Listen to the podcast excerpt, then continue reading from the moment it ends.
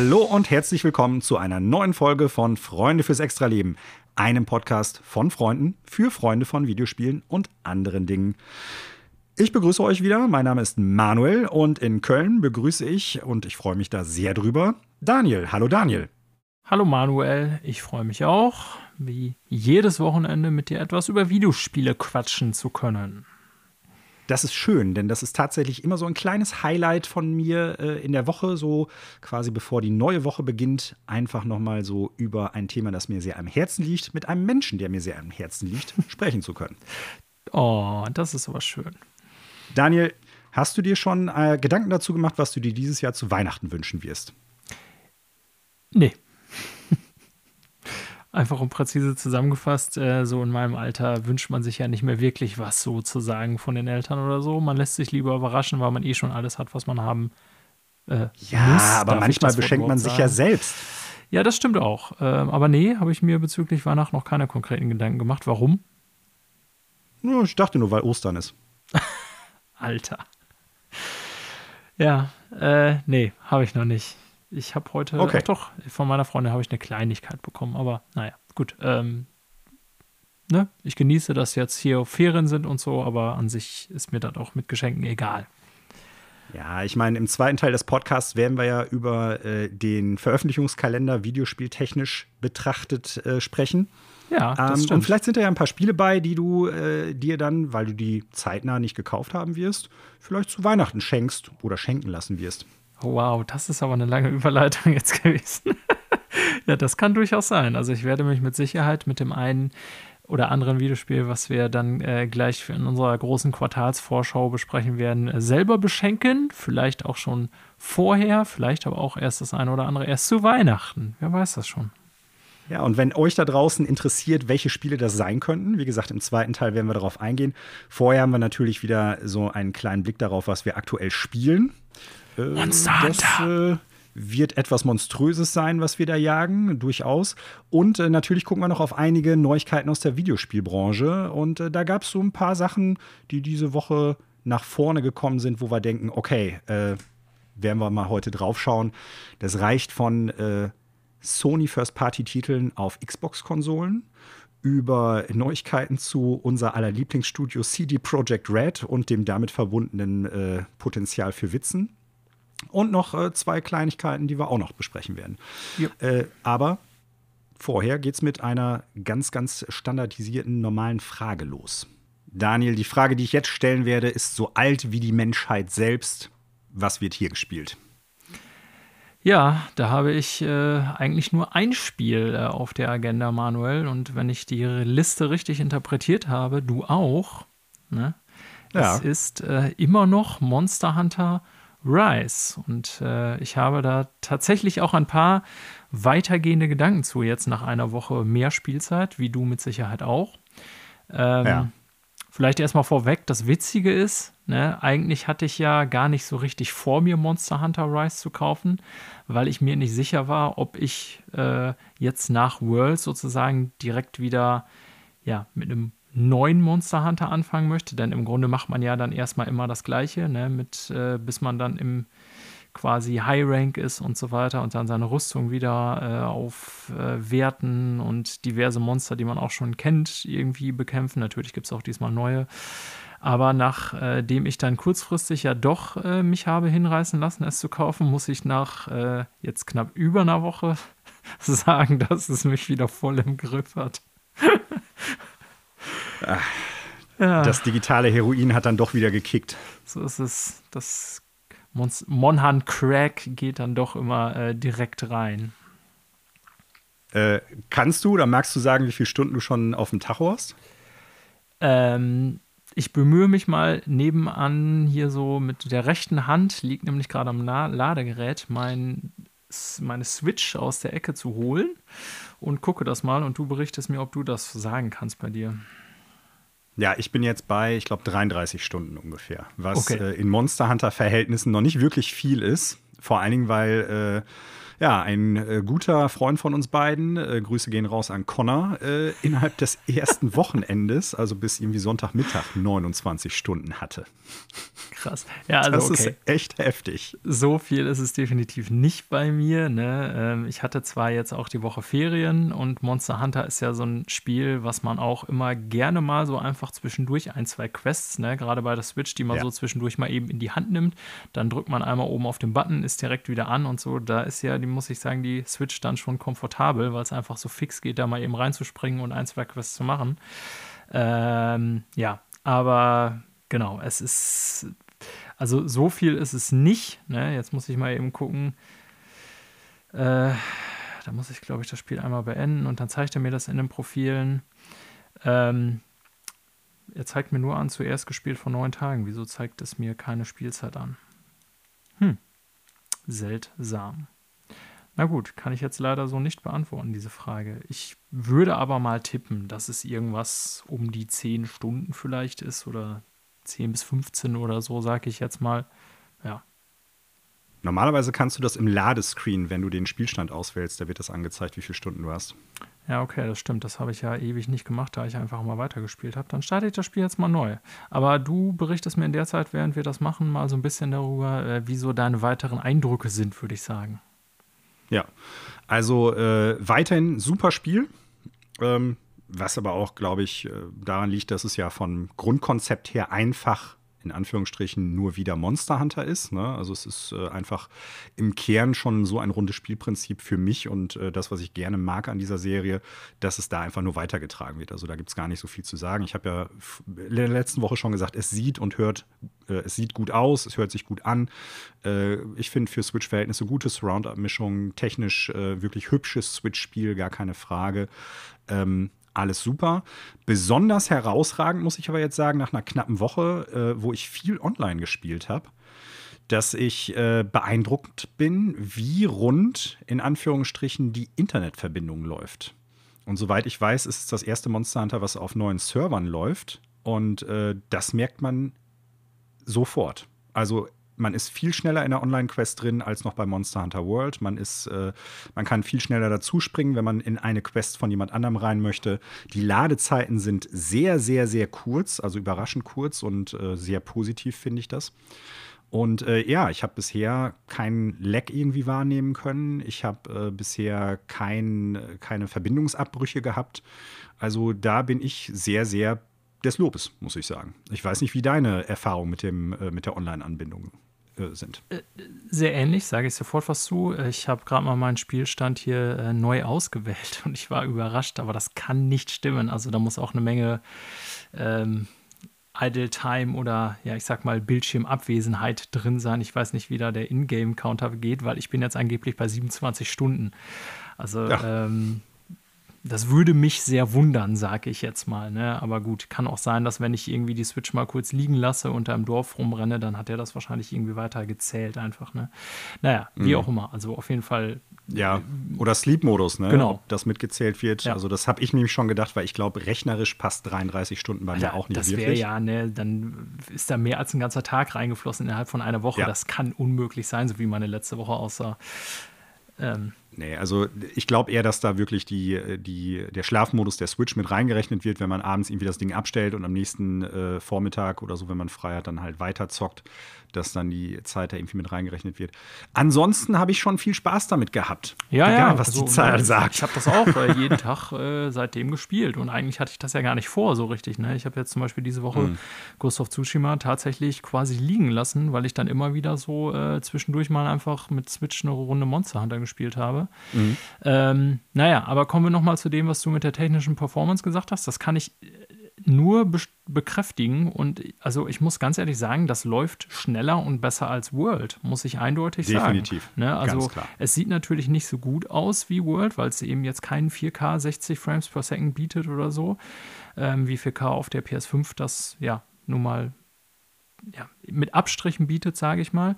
Ähm, aber so generell von der Performance, also wie du schon sagst, wie schnell das alles lädt und auch die Online-Performance, wie schnell man Quests beitritt vor allen Dingen. Ich weiß noch, wie lange ich ja. bei World teilweise gesucht habe, wenn ich irgendwie Monster XY bekämpfen wollte und habe das dann suchen lassen über den Questfinder. Gab es ja da auch schon. Das hat teilweise ewig gedauert oder wurde dann dreimal abgebrochen. Das hatte ich, glaube ich, bei äh, Monster Hunter Rise nicht ein einziges Mal. Ne, du schmeißt an, mhm. hier Quest XY, dann dauert das, keine Ahnung, fünf bis 20 Sekunden und du bist irgendwie, hast eine Quest gefunden. Ne? Und ja. äh, das muss ich schon echt sehr loben. Und auch die äh, Vier-Player-Performance. Wir haben ja jetzt auch unter der Woche, ähm, ja, ne, Quatsch, letztes Wochenende war es schon, ist jetzt schon wieder ein paar Tage her, äh, mal zu viert quasi im äh, Freundeskreis, aber dann auch eben nicht lokal, sondern über Internetverbindungen gespielt. Und auch da waren keine Performance-Einbrüche in irgendeiner Form festzustellen. Ne? Also hm also muss ich sagen, läuft sehr flüssig, läuft sehr gut. Ist ein technisch echt ja. äh, blitzsauberes Spiel für so ein Switch-Ding, muss ich loben. Ja, ich, ich würde sogar so weit gehen und sagen, nicht nur für ein Switch-Game, weil wenn wir den Vergleich mit Monster Hunter World oder Iceborne wagen, äh, dann muss man ja das auch auf PS4-5, Xbox One, Xbox Series X und S und PC halt übertragen. PC kann ich jetzt nicht wirklich viel zu sagen, aber zu den Konsolen. Und selbst im Vergleich zu den anderen Konsolen läuft das sehr viel stabiler, flüssiger und schneller. Ja. Klar, es gibt keinen nativen Voice-Chat, ganz großes Manko, ganz großes ähm, Problem, finde ich. Und weiterhin irgendwie ein Unding von Nintendo, dass sie sowas nicht irgendwie auf der Firmware-Seite oder auf dem Systemlevel äh, anbieten. Ich weiß aber nicht, ob das jetzt dann wirklich dazu führen würde, dass alles so viel unflüssiger oder halt äh, brüchiger dann laufen würde. Kann ich mir jetzt erstmal so nicht vorstellen. Ähm, da war ich sehr positiv überrascht. Weil du gerade sagtest, so in äh, bestimmte Quests reinspringen, beziehungsweise nach Monstern und nach bestimmten Lobbys, die sich auf Monster spezialisiert haben, suchen. Hast du äh, häufiger mal diese äh, Funktion genutzt bei Monster Hunter Rise war es ja, äh, bei Monster Hunter World war es ja diese, dieses Flare-System, also dieses Notsignal, mhm. dass Leute dann reinspringen konnten. Und das gibt es ja im Prinzip auch wieder, bloß inoffiziell. Hast du das schon mal genutzt? Äh, tatsächlich habe ich das nicht genutzt, aber habe mich noch äh, letztens gefragt, wie ich das eigentlich mache. Aber bisher war es so, wenn ich dann irgendwie ja eine Online-Quest machen wollte, die, äh, für die ich keine Mitspieler hatte, dann habe ich einfach ähm, über die Quest-Suche die Quest selber gesucht und bin bei anderen reingesprungen. Aber ich habe da tatsächlich gestern noch dran gedacht und äh, habe so überlegt, naja, ich könnte die Quest ja auch einfach alleine starten und selber Hilfe suchen. Äh, hab's aber bisher nicht gemacht, weil es eben dann letztendlich so für mich gedanklich quasi umständlicher war, als wenn ich einfach in eine Quest von jemand anderem reinspringe und das ja, ja. so über die Questsuche auch direkt angeboten wird, von jemand anders da zu joinen. Ne? Ähm, wie funktioniert das dann, wenn ich das bei Rise machen will?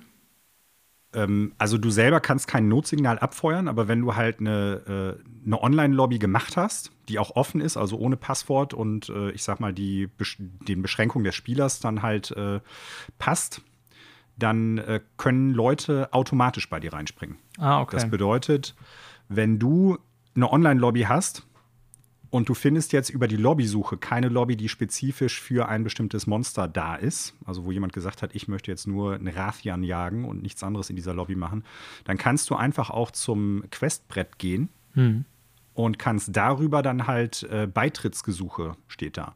Kannst du eine Quest auswählen, die du machen möchtest und der sucht dir dann im Prinzip online Quests raus, die gerade laufen, in die du reinspringen kannst. Ja, aber das ist ja das, was ich mache. Das meine ich ja. Ne? Ich gehe zum Questboard, suche dann selber die Quest, die ich haben will, aber von jemand anders quasi. Aber das ist ja nicht das gleiche, wie wenn ich selber in eine Reihe gehe und mir aktiv Hilfe hole. Genau, aber das ja. meinte ich damit. Ne? Ich, ich hatte das eben so verstanden, dass du quasi die Lobbysuche dafür benutzt und das funktioniert halt ohne die Lobbysuche. Ach so, nee, ich habe nicht die, ich habe das direkt über das Questbrett, ne? Und das ist ja Gut. super easy, weil dann kannst du einfach die entsprechende Richtig. Quest auswählen, die du haben willst, und dann schmeißt er dich irgendwo rein bei jemandem. Ja. Genau, und da muss ich auch sagen, das funktioniert sehr schnell und sehr stabil. Ja, auf jeden Fall.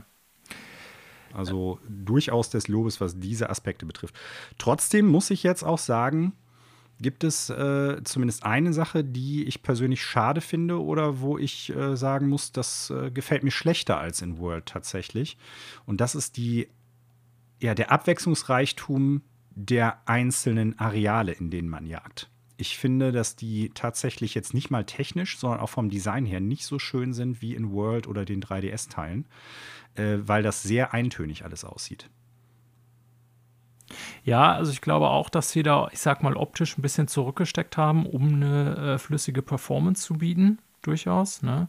Aber ich weiß, was du meinst. Also die Karten bei World sind auf jeden Fall beeindruckender, was natürlich, wie gesagt, auch daran liegt, dass es einfach optisch ein bisschen, ja, ähm, also mit höherer Auflösung läuft, insgesamt, äh, ne, ich sag mal, technisch höheren Anforderungen noch genügt. Aber es ist nicht nur das, es ist eben auch bewusst das Design. Aber ich glaube, dass, wie mhm, gesagt, genau das da ne, das eine das andere bedingt. Ich vermute, dass sie das bei Rise dann eben auch ein bisschen runtergeschraubt haben. Also hm. es sind ja auch teilweise, was ich dann so ein bisschen schade finde, so ähm, recycelte oder ummodellierte Maps aus äh, Monster Hunter, was jetzt für die Serie nichts Neues ist. Ne? Das haben die ja schon x-mal mhm. gemacht, dann irgendwie eine Map äh, quasi etwas umzubauen und dann quasi nochmal zu verwenden in einem anderen Teil. Aber das habe ich dann halt gedacht, wiederum, wenn man so viele Teile gespielt hat wie ich oder wie wir beide, fällt einem das natürlich schon auf. Und ich finde, World hatte tatsächlich sehr viele äh, originäre Maps und ähm, mhm. Schauplätze halt. Ne? Und da gebe ich ja. dir recht, so in Kombination der beiden Sachen äh, ist Rise auf jeden Fall so ein kleiner äh, Abstieg zu World, sage ich jetzt mal. Ja, ich würde aber tatsächlich so weit gehen und sagen, es ist nicht mal nur im Vergleich zu World, sondern auch zu den vorherigen Teilen, weil ähm, ich lehne mich mal jetzt als äh, Nicht-Spieleentwickler aus dem Fenster und behaupte, die, Abwechslungs, äh, das Abwechsl die Abwechslung bezüglich Farben hat nichts damit zu tun, wie viel Prozessorleistung du hast. Aber wenn du zum Beispiel den, den Flutwald nimmst, das ist ja, ja eine alte Karte, ja. oder auch ähm, dieses Vulkangebiet, was meine ich auch eine aufgebohrte alte Karte aus Try ist, wenn ich das richtig auf dem Pin habe, äh, das sieht sehr eintönig aus. Ne? Egal, ob du jetzt irgendwie im Norden der Karte unterwegs bist oder im Süden, ob du jetzt in eine Höhle hier oder dort bist, das sieht alles sehr gleich aus. Es hat halt alles ungefähr den gleichen Farbverlauf und da fand ich die alten Teile schon abwechslungsreicher, allein schon aufgrund der Farbe und der Biome irgendwie. Und das ist so äh, eine Sache, die mir dann doch eher negativ aufgefallen ist. Klar sieht World was die Geometrie betrifft und dann halt die technischen Aspekte, wie die Welt zum Leben erweckt wird, sehr viel besser aus.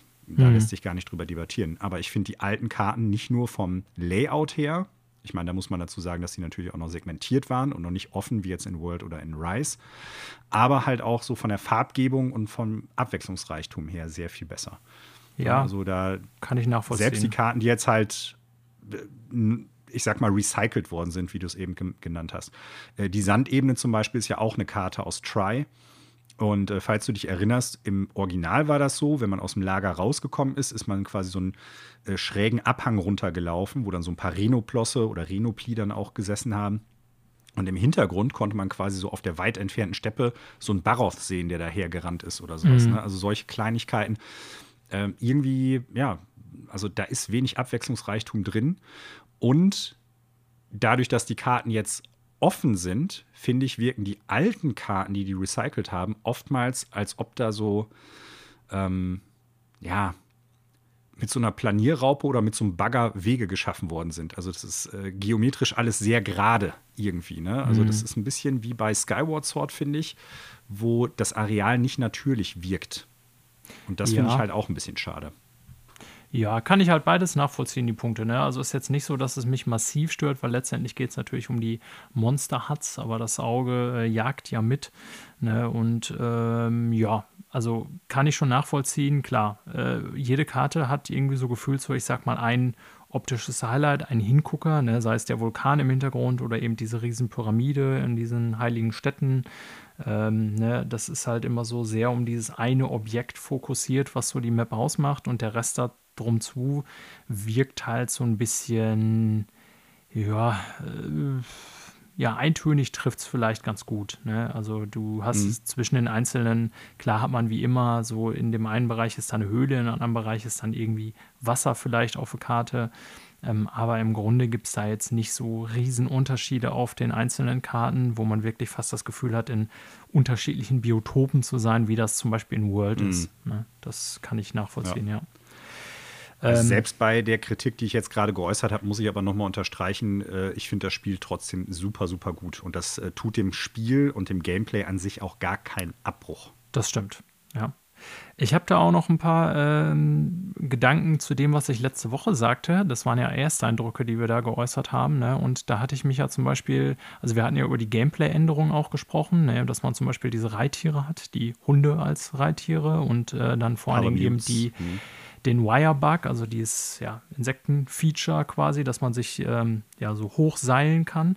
Und da hatte ich da noch gesagt, naja, im Kampf selber macht das für mich gar keinen Unterschied so wirklich. Das ist eher, dass es von der Mobilität auf der Karte her einen Unterschied macht. Da muss ich jetzt nach einer Woche später und wie auch immer, wie viele Stunden jetzt es wirklich waren, nochmal sagen, dass sich das deutlich geändert hat. Also ich habe wirklich dann, ich habe mich übrigens jetzt äh, auf Hammer eingespielt, Manuel. Ne? Ich bin hm, jetzt. der Klassiker für dich. genau, nachdem äh, zurück zu den Anfängen, nachdem ich ja letzte Woche noch gesagt hatte, ich hatte so ein bisschen mit Langschwert ausprobiert und Dämonenklingen und so, bin ich jetzt tatsächlich nach unserer Viererjagdrunde letztes Wochenende bei Hammern geblieben und bin jetzt da schon wieder voll dabei, so in allen Ecken des Waffenbaums die äh, Hammer immer auf Maximum auszubauen, soweit es geht und so weiter. Also quasi habe mich erstmal darauf festgelegt, zumindest für gewisse Zeit. Ähm, und da muss ich sagen, bin ich jetzt, nachdem ich mir so auch ein, zwei Videos und so dazu angeschaut habe, schon ganz klar äh, darauf eingespielt, dieses Wirebug-Feature auch permanent zu nutzen im Kampf. Ne? Also du hast mhm. ja im Grunde, ich sag mal, ähm, zwei Attacken, für die du diesen Wirebug immer noch benutzen kannst, ne? auf A und X quasi und die wiederum kannst du nochmal austauschen. Also du kannst die Knöpfe mit unterschiedlichen Attacken belegen sozusagen, ja. Ne? Ähm, diese Wechselfähigkeit hast du, glaube ich, im Spiel oder ich bin mir jetzt nicht mehr sicher, wie der mhm, Name genau. bezeichnet ist. Und das nutze ich tatsächlich so im Kampf permanent, weil gerade beim Hammer da so irgendwie ähm, mit der Wirebug-Attacke auf A dann so ein Smash, wo er sich in die Luft hebt und dann von oben eben einmal so ein Ground Smash macht mit dem Hammer, halt der so den maximalen Damage Output so hat äh, als Hammer. Ähm, das nutze ich tatsächlich jetzt sehr viel. Ne? Und ich muss schon sagen, hm. dass das im Endeffekt die Spielweise nicht komplett ändert aber dass das dem ganzen äh, Teil irgendwie so einen Touch gibt, den man halt in alten Monster Hunter Teilen nicht hatte. Und ich muss auch sagen, dieses äh, Hunde-Reiten-Feature ist äh, wirklich was, was ich äh, permanent nutze und als sehr bequem empfinde, dass man das jetzt hat. Ne? Mhm. Weil es gab ja, mhm. oder es gibt ja immer diese Momente im Monster Hunter, du dreschst auf das Ding ein und dann kann sich es aber auf einmal verpissen und du kannst es auch nicht mehr aufhalten, weil es irgendwie, ne, also die Monster, wenn man denen eine gewisse Menge Schaden gemacht hat, dann ja, verziehen die sich halt ins nächste Gebiet. Ne, und da rannte man dann, packte man ja sonst mal die Waffe weg und schleichte dann dahinterher sozusagen. Ne? Und mhm. ähm, ich finde schon, dass die Downtime, dadurch, dass man jetzt diese Hunde nutzen kann, deutlich verringert ist. Ne? Ja. Also äh, noch ein Vorteil, den die Hunde bringen, man ist ja bei einigen Items, die man genommen hat, sonst immer quasi, äh, ja, an den Boden gepinnt gewesen. Ne? Man musste wirklich stehen bleiben. Man hat dann zum Beispiel sein Schwert geschliffen oder was auch immer man für eine Waffe hatte und konnte sich während der Zeit, die die Animation brauchte, bis es abgeschlossen war, nicht bewegen. Und jetzt ist es natürlich so, man springt auf den Hund, und man kann auf dem Hund die Items dann benutzen. Man kann einen Trank nehmen und währenddessen bleibt man halt beweglich, was im genau. Metaspiel natürlich eine totale Veränderung einfach ja. bringt. Und das heißt, wenn ich jetzt so. aktuell schleife, ja. genau, dann springe ich vorher auf den Palamute auf und äh, reite dann buchstäblich um das Monster drum zu, um es immer so ein bisschen im Blick zu behalten, aber gleichzeitig auch beweglich zu bleiben, damit ich nicht irgendwie äh, eine Attacke abkriege. Ja. Also das ist äh, eine, eine krasse Veränderung des, des äh, Metaspiels. Das ist definitiv so. Ähm, ich habe aber schon im Internet äh, so ein bisschen gehört oder gelesen, dass äh, die Katzen trotzdem noch einen Vorteil bieten in Bezug auf Kampf und Unterstützung. Das weiß ich jetzt natürlich nicht, aber irgendwie müssen sie es ja austarieren. Ne, ja, die, die sind definitiv äh, die stärkeren Zweikämpfer, sind. hätte ich jetzt auch gesagt. Ne? Aber mhm. so eben diese Reittier-Option des Hundes nutze ich halt permanent. So, ne? Deswegen. Ja. Im Singleplayer kannst Wobei du eh beides da, mitnehmen, im Multiplayer musst du dich dann ja. halt entscheiden. Ne? Wobei auch da, glaube ich, gibt es unter Umständen Möglichkeiten, das irgendwie wieder wettzumachen, weil es ja diese äh, großen Seilkäfer gibt die, die großen Wirebugs, die man im Laufe der Story dann ja halt äh, in bestimmten Stückzahlen bekommt und die man auf der Karte an solchen Lilien festmachen kann. Und die bleiben dann ja auch da. Ja. Das heißt, wenn man die auf der Karte für sich da implementiert hat, dann sind die auch im Online-Spiel an der gleichen Karte für einen zugänglich. Und damit hast du die Möglichkeit, auch recht schnell über die Karte zu flitzen. Und es gibt ja noch, ich hoffe, das spoiler ich dich jetzt oder die Zuhörenden nicht, ähm, die Möglichkeit, äh, ein zusätzliches Camp zu bekommen. Ne? Also, dass du auf, auf den Karte, jeweiligen Maps. World Genau. Genau. Ja. Auf der Map äh, ein zusätzliches Camp hast und da auch per Schnellreise hinspringen kannst. Also ja. wird sich zeigen müssen, ob das äh, den Geschwindigkeitsvorsprung wettmacht, aber was es definitiv nicht wettmachen kann, ist ganz klar die Beweglichkeit, während Items genutzt werden. Das ist äh, schon heftig, wie sich das verändert hat. Generell muss ich äh, sagen, neben diesen Gameplay-Aspekten ähm, ne, eben den zwei wichtigen Neuerungen, die wir letzte Woche auch schon angesprochen hatten, dass ich auch finde, dass das weitere Streamlining dem Game gut getan hat. Ne, jetzt mögen, ja, ähm, Jetzt mögen Monster, Monster Hunter Puristen der PSP-Ära sagen, äh, das ist alles viel zu casual oder so. Aber letztendlich muss ich sagen, so Dinge, ne, dass man zum Beispiel keine Heiß- und Kaltgetränke mehr nehmen muss ähm, mhm. auf Maps, wo dann entsprechend eben Hitze oder Kälte war. Oder dass man zum Beispiel, wenn man an Sammelpunkte geht, wirklich nur noch einmal auf die Taste drückt und dann der komplette Sammelpunkt ja, zum Beispiel ja, für ja. Ärzte oder so abgearbeitet ist. Ne, da, wie gesagt, mögen Leute, die das schon immer gespielt haben, irgendwie dann sagen, ja, aber das gehörte doch irgendwie auch dazu. Und ne, aber letztendlich finde ich, sind das Gameplay-Elemente, die die Serie irgendwie über ein Jahrzehnt hatte, die aber keinen Zugewinn darstellen. Ja, jeder kennt das irgendwie, der ein paar Teile schon gespielt hat. Ähm, aber so in meiner Wahrnehmung würde ich jetzt sagen, nachdem ich World und den Teil gespielt habe, möchte ich da auch nicht mehr zurückgehen, ehrlich gesagt. Ne? Warum soll ich mhm. an so einem blöden Erzklumpen stehen bleiben und da fünfmal A drücken müssen, damit ich den komplett abarbeite? Oder äh, ja. ne, warum muss ich sozusagen, wenn ich eine Quest irgendwie in der Wüste spiele, letztendlich war es dann ja mit Heiß- oder Kaltgetränken so, im Normalfall nimmt man quasi je nach Länge der Quest, aber ich sag mal zwei Heißgetränke ne, während der ganzen Quest oder zwei Kaltgetränke, aber ein wirklich mhm. Gameplay änderndes Element, so im Sinne von, da muss ich anders kämpfen oder so, war das halt auch nicht. Das war irgendwie so ein Faktor einfach, da musst du ganz am Anfang der Quest einmal dran denken und vielleicht nochmal, wenn die Quest länger dauert, in der Mitte der Quest, ja. Aber das hat mhm. nichts am Kern-Gameplay irgendwie geändert oder das bereichert. Es war letztendlich nur einfach ein Item mehr, was du immer mit dir rumschleppst oder auf das du achten musst. Und insofern ja. vermisse ich das nicht. Da gebe ich dir recht. Ähm, für mich ist das aber noch, also ich, ich will jetzt nicht da äh, irgendwie ein Argument raushauen im Sinne von, die sollten das wieder einführen, überhaupt nicht. Also alles, was das Spiel positiv streamline kann, auch beim nächsten Monster Hunter, was die raushauen, wenn die da auch mal wieder noch was streamline werden, alles super, finde ich gut. Je mehr Leute im Prinzip darüber dann halt äh, zu dieser Serie finden können und auch Spaß mit diesem Gameplay haben können, umso besser. Aber äh, zumindest diese Heiß- und Kaltgetränke-Sache war für mich schon so ein äh, Ding, das hat keinen Gameplay-Zugewinn gebracht, da gebe ich dir recht. Aber es hat halt so ein bisschen äh, Flair mit reingebracht. Ne? Also, weil du das ja schon nur auf bestimmten Karten im Endeffekt brauchtest ja. und du da halt einen Unterschied dann halt hattest. So, und das war halt schon so die Unterscheidbarkeit der Karten, nicht nur auf optischer Ebene, sondern auch, ich sag mal, äh, was macht die Karte mit dem Jäger oder mit dem Spieler?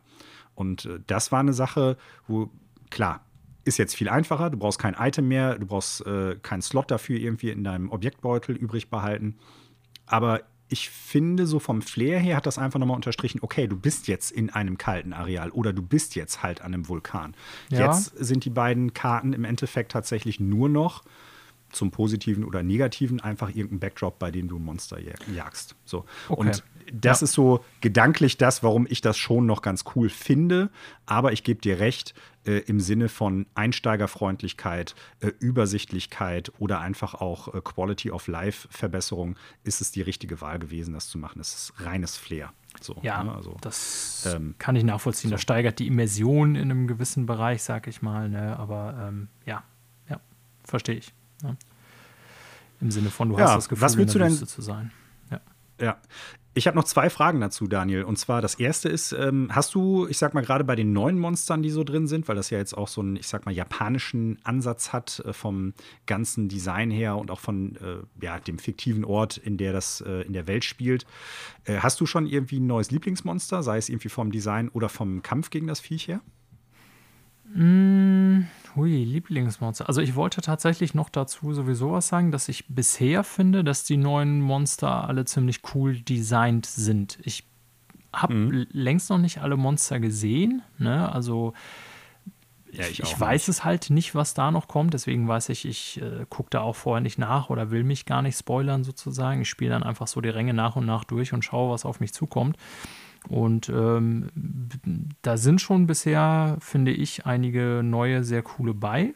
Aber ich könnte jetzt so äh, auf Anhieb auch nicht sagen, ob ich da irgendwie so einen Liebling bei hätte, sozusagen. Ne? Also, hm. ähm, ich fand so vom Design her, finde ich diese, oh, jetzt komme ich gar nicht auf den Namen, ich weiß nicht, wie sie heißt, diese grüne, fette Krokodilkröte, nenne ich es mal. Ähm, Quasi dieses Schnabeltier. Genau. Ähm, das fand Tetranodon. Ich, Tetranodon heißt es. Das fand ich sehr cool. Dann muss ich sagen, dass hm. ähm, ja, dass das äh, quasi Spielmonster, ne? also jedes, jedes ja. Monster Hunter Teil äh, hat ja quasi so ein Flagship. so ein, genau, ein so, so ein Flagship Monster, was irgendwie dann auch immer auf dem Cover auftaucht und was irgendwie äh, so im Mittelpunkt steht und das ist der hier der Mag Magna Malo, spricht man es, glaube ich, aus. Ne? Ähm, den fand ich auch super cool, muss ich sagen. Der ja. ist wirklich cool. Also ja, optisch. Der, der, Kampf macht auch Spaß dagegen. Ja, ne? Der Kampf ist cool, so auch mit diesem Hin- und Her teleportieren, sag ich mal so. Ähm, ja, ansonsten sind ja auch viele Vertraute drin. Ne? Ähm, ja, also die beiden wären jetzt so, ich müsste jetzt tatsächlich überlegen, welche, welche so überhaupt neu sind und welche nicht. Ich kenne ja auch nicht jeden Monster Hunter Teil, also weiß nicht, ob da nicht unter, mitunter sogar PSP-Monster drin recycelt sind, die ich halt nicht kannte vorher. Aber so, wenn ich jetzt drüber nachdenken musste, fand ich halt eben den Tetranodon, heißt er dann wohl, und äh, den äh, Magna Malo eben sehr, also zumindest so bemerkenswert, mhm. dass sie mir jetzt direkt einfallen, weil ich dachte, das sind coole ja. Viecher. Nee, sieht bei mir ähnlich aus. Also bisher, Magna Malo ist so der, der coolste Fight. Das Monster sieht auch sehr cool aus. Und ich finde, die haben tatsächlich in allen neuen Kämpfen und in allen neuen Monstern halt diesen, diese japanische äh, Ästhetik, soweit mir die als Laie irgendwie vertraut ist, so aus der Popkultur oder so, irgendwie gut untergebracht. Also das äh, wirkt auf der einen Seite, als ob es in dem Monster Hunter-Universum spielen kann, und auf der anderen Seite halt, ich sag mal, so dieses äh, fernöstliche Oni und ich weiß gar nicht, Yokai-Ding irgendwie gut untergebracht. Ne? Also die sehen alle schon so aus, als ob die jetzt wirklich aus einem anderen Teil der Welt im Monster Hunter-Universum kommen. Das finde ich sehr, sehr cool. Und äh, wie immer, eigentlich auch schon seit, keine Ahnung, ich zumindest Monster Hunter spiele, muss ich sagen, die Animationen der Monster wirken immer super cool, super flüssig und es, ja, also wirken ganz oft wie Tiere im weitesten Sinne, die es wirklich geben könnte. So, ne? ja. Also weil es einfach wirklich so flüssig ist. Und äh, auch da gibt es ein paar Sachen, zum Beispiel diesen, diesen Art äh, straußenartigen Feuervogel, Agnosom heißt der, glaube ich. Wenn der dann halt so anfängt zu tanzen zum Beispiel, also das sieht echt super cool immer aus. Mhm. Also da, da sind schon wieder die haben einfach ein gutes Händchen dafür, das Monsterdesign mit den Animationen gut zu verschmelzen, dass es realistisch wirkt, aber trotzdem fantastisch bleibt. Also es ist wirklich sehr cool. Ja.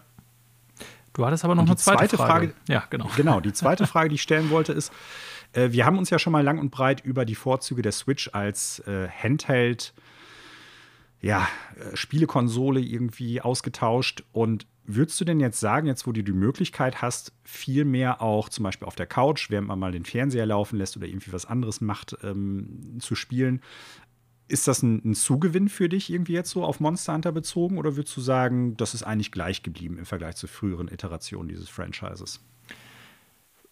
Also ich äh, bleibe dabei, dass das für mich bei der Switch echt ein Zugewinn ist und ich würde auch sagen, dass so meine Spielzeit äh, in der letzten Woche so Pi mal Daumen Hälfte Hälfte war ähm, auf Fernseher und im Handheld-Modus. Vielleicht sogar ein bisschen mehr Handheld-Modus, weil zum Beispiel die Session mit euch habe ich äh, komplett Handheld gespielt, ähm, mhm. weil ich ja eben äh, im Büro saß und da keinen äh, Switchport hatte, beziehungsweise den ich rübergetragen habe und äh, Christine halt im Wohnzimmer TV geschaut hat. Ähm, dementsprechend ähm, auch so mit dieser ja, ich sag mal, Benutzbarkeit zwischendurch, was ich gerade schon angesprochen habe, ne? Ähm, dass du einfach mal oben den Standby-Knopf drückst und dann bist du direkt wieder am Spiel. So, ne? Die neuen Konsolen gerade sind ja schon sehr schnell. Also PS5 und Series X so, die starten ja sehr schnell und dann gibt es auch bei beiden die Option, dass man halt aus dem Rest-Mode oder quasi bei ähm, Xbox mit Quick Resume sehr schnell wieder ins Game steigt. Aber ich finde nach wie vor ist trotzdem die, äh, ja, wie soll ich sagen, Bequemlichkeit, die Benutzbarkeit bei der Switch noch höher, sodass du dazu tendierst, oder habe ich dir diese Woche gemerkt, einfach mal zwischendurch eine Runde zu spielen. Ne? Ich habe jetzt irgendwie tatsächlich mhm. die Woche selten so mehrere Stunden am Stück oder so gespielt, weil wir dann doch relativ viel Programm hatten. Ähm, aber ich habe immer mal wieder so zwischendurch sowas gemacht. Ne? Und das, finde ich, erlaubt dann die Switch dann schon deutlich eher als ähm, stationäre Konsolen. Hm.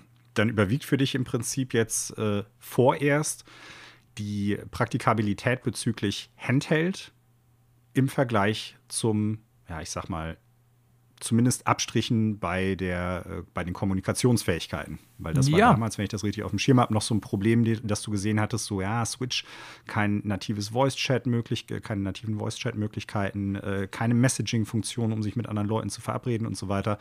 Ähm, das hattest du damals, kann ich mich noch dran erinnern, so ein bisschen als Manko gesehen, im Sinne von, ja, ich weiß nicht, ob ich damit so warm werden kann mit dem neuen Spiel auf der Switch.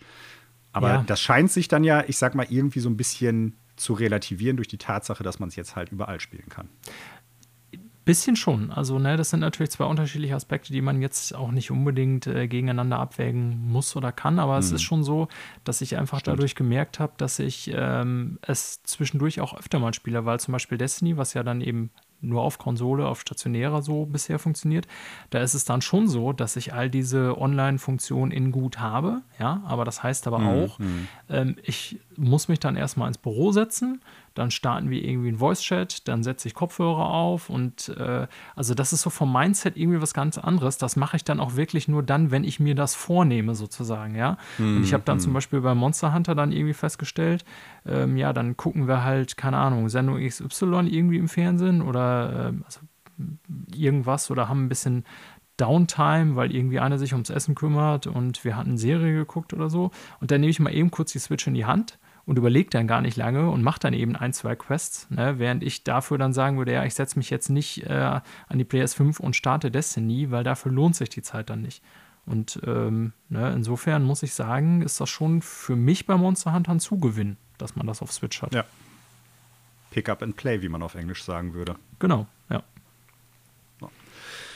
Ja, das war zumindest äh, unsere, waren unsere weiteren Eindrücke zu Monster Hunter Rise, nachdem wir jetzt eine knappe Woche mit dem neuen Spiel verbracht haben. Und äh, je nachdem, wie der Zähler im Spiel jetzt äh, tatsächlich zählt, auch einige Stunden schon reingeknüppelt haben. Äh, du hattest sonst, glaube ich, kein Spiel mehr irgendwie, was du die Woche ich Nö, mal, wie gesagt, außerordentlich ich oder neu eigentlich nichts hast. anderes gemacht. Ich habe auch tatsächlich für hm. die Ferienwoche gar nicht so viel gespielt. Ne? Ich wollte dann immer noch mal hm. Ghost weiterspielen, aber das ist ja genau so ein Ding da überlegst du dann, okay, das will ich dann jetzt auch nicht nur in 20 Minuten spielen, sondern da will ich mich mhm. auch hinsetzen und das mindestens mal zwei Stunden am Stück spielen. Ja. Und so, ja. und so blöd sich das anhört, da irgendwie fehlte mir die Zeit so ein bisschen für, aber immer mal wieder eine Runde zwischendurch Monster jagen, das ging immer gut rein. So, ne? Ja. Ja. ja, bei mir gibt es nur eine Neuigkeit in Bezug auf Spielen, die ich jetzt kurz neu angefangen habe, wobei das auch nichts ist, was ich jetzt wirklich weiterspielen werde, sondern ich habe es aus Interesse installiert und äh, mal eine halbe Stunde wieder reingezockt. Und zwar habe ich Prey von Arcane Studios, also Bethesda, äh, auf der Xbox Series X äh, angefangen, kurz zu spielen. Vielleicht werde ich da auch noch mal ein bisschen länger reinzocken, aber ich werde es nicht noch mal durchspielen, denke ich. Genau deshalb, ne? Also etwas aufgebohrte Auflösung, ich glaube von 1080p auf 1440 und äh, 60 FPS, also äh, 60 Hertz in der Bildwiederholungsrate, sehr stabil, sehr flüssig. Ähm, super Spiel, war eins meiner absoluten Lieblingsspiele 2017, wie wir ja früher auch schon mal äh, besprochen hatten. Arcane, auch eins der Studios, die könnten einfach sagen, wir bringen ein neues Spiel raus, du kannst es jetzt vorbestellen, ich würde es blind machen. Ähm, Freue mich ja auch auf Deathloop, unglaublich. Äh, ja, aber es sieht echt gut aus. Grafisch noch mal ein bisschen aufgespeckt im Vergleich zu der PS4 und Xbox One-Variante. Und äh, wer Game Pass hat, ich kann es euch nur ans Herz legen. Es ist ein richtig gutes Immersive Sim-Spiel. Vor allen Dingen, wenn man, ich sag mal, auf ein abgefahrenes Setting als, äh, keine Ahnung, Weltkriegs-Shooter oder was sonst irgendwie im FPS-Bereich, also First-Person-Shooter-Bereich Standard ist, steht und äh, wer auf, ich sag mal so, ja, halb zerstörte oder zerstörte Weltraumstation auch steht. Das ist ja eins meiner absoluten Lieblingssettings. Ich mag das total gerne, egal ob bei Dead Space oder äh, Metroid 4, also Metroid Fusion. Ähm, ich mag das. Und wie so oft bei äh, Arcane-Spielen, auch dieses Spiel hat eine unfassbar starke Atmosphäre, wie ich finde. Ganz interessanten Plot, ganz interessante Story, äh, macht Spaß. Und wer auf Immersive Sims steht, sollte es jetzt, wenn man Game Pass-Subscriber ist, definitiv mal auschecken. Wollte ich eben noch mal kurz loswerden. Super Spiel, weiterhin gut und natürlich jetzt mit den aufgebohrten Varianten noch besser. Ja, man muss ja schon sagen, dass diese äh, Framerate Boost Story von Xbox mhm. äh, echt schon eine geile Sache ist. Ne? Also, dass sie mittlerweile ja. auch äh, viele Spiele, die eben nicht extra gepatcht werden für die neuen Konsolen, äh, die müssten ja im Prinzip neu angepasst werden, äh, dass Xbox das bei vielen Spielen technisch irgendwie so hinkriegt, dass die auch ohne diesen entsprechenden Patch äh, besser laufen. Ne? Und mhm. das ist schon echt ganz ja. geil, muss man sagen. Also da stehen äh, die Microsoft-Entwickler, die sich darum kümmern, den Nintendo und Sony hauseigenen Leuten vielleicht nicht unbedingt jetzt irgendwie vom Wissen oder vom technischen Möglichkeiten her weit überlegen gegenüber, aber zumindest machen die da irgendwie mehr. Ne? Ob die anderen ja, das nicht so gut drauf haben, die ja. Technik es nicht möglich macht oder ob die einfach kein Interesse daran haben, weiß ich nicht. Aber ich finde es echt super, dass Microsoft da sowas macht. Ja, auch dass du abwärtskompatibel alles bis zur Original Xbox ja. äh, spielen kannst auf der Konsole, ist schon eine krasse Leistung. Ne? Ja, nicht alles. Ja, nicht, aber, nicht alles, nicht alles aber, aber viele, sehr vieles. Viele Sachen, das stimmt. Ja, das stimmt. Ja, nö, das war es äh, von meiner Seite auch aus. Und äh, jetzt wissen wir auch, was hier gespielt wird. Und dann gucken wir mal, ob es noch ein paar Neuigkeiten aus der Spielebranche gegeben hat. Was meinst du, Daniel? Sollen wir darüber noch ein bisschen reden? Ja, ein paar gibt es. Ja, wir haben vier Kleinigkeiten aus der Spielebranche diese Woche als Neuigkeiten. Ähm, und ich würde mal sagen, wir fangen äh, bei einem Thema an, das wir jetzt schon häufiger hatten, nämlich äh, Akquisitionen von Studios. Und äh, diesmal geht es um Supermassive Games, die von Nordisk Games gekauft worden sind. Beziehungsweise nicht ganz oder komplett, aber Nordisk hat 30 äh, Prozent von Supermassive erworben. Und äh, damit gibt es eine enge Koll Kollaboration zwischen diesen beiden Entitäten. Ähm, ja, das ist so die erste größere Neuigkeit, Daniel. Wir haben schon oft über Akquisitionen im Spielebereich gesprochen. Wozu führt das Ganze? Wird es irgendwann nur noch zwei, drei Publisher geben und alle Studios äh, werden dann unter dem Banner der jeweiligen Publisher irgendwie vereint oder wird es was ganz anderes werden? Äh, hast du zu Supermassive bzw. zu diesem Erwerb irgendwelche Gedanken? Also vielleicht erstmal so ganz allgemein zu diesen Akquisitionen. Also ich glaube schon, dass es, ähm, ich sag mal, so ein bisschen darauf hinausläuft. Also die sind ja jetzt zwar mit 30 oder knapp 31 Prozent kein Mehrheitseigner, ne, aber es mhm. ist ja doch immer mehr so, dass ich sag mal, äh, es da immer mehr Querbeteiligung gibt oder immer, immer weniger, aber größere, sage ich mal, ähm, Schirme, unter denen sich mehrere Studios befinden, dann sozusagen. Ja, also ich glaube mhm. schon, dass die ähm, da eine gewisse, ich sag mal, Studio- oder Unternehmenskonzentration stattfindet. Und da ist das, denke ich, ein weiterer Beleg für. Und ich glaube, dass die Erklärung einfach äh, ist, dass ähm, eine, einmal natürlich eine Risikostreuung, ne, weil wenn ich so als einzelnes unabhängiges Studio ein Spiel entwickle und das raushaue, über welchen Publisher auch immer, äh, dann ist das halt entweder ein Erfolg oder nicht. Ne? Aber wenn jetzt zum Beispiel mhm. unter meinem Dach, ich sag mal, fünf verschiedene Studios sind, kann ich vielleicht, ähm, also will sagen, wenn das kein Erfolg ist bei dem einen Studio, dem einen Publisher, kann man danach ein, schon vielleicht einem auch der Arsch auf Grundeis gehen, sozusagen. Ne? Und wenn ich jetzt, mhm. ich sag mal, fünf Studios unter meinem Schirm habe und da liefert eins mal kein Erfolg ab, dann äh, glaube ich, kann man das besser abfangen. Also ist mit Sicherheit, wie, so, wie, so, ja, wie gesagt, einerseits so ein Risikoverminderung, so der eine Aspekt. Und ich glaube, das andere mhm. sind auch die Kosten. Ne? Also, dass einfach Spieleentwicklung äh, sehr äh, kostenintensiv und auch langwierig ist.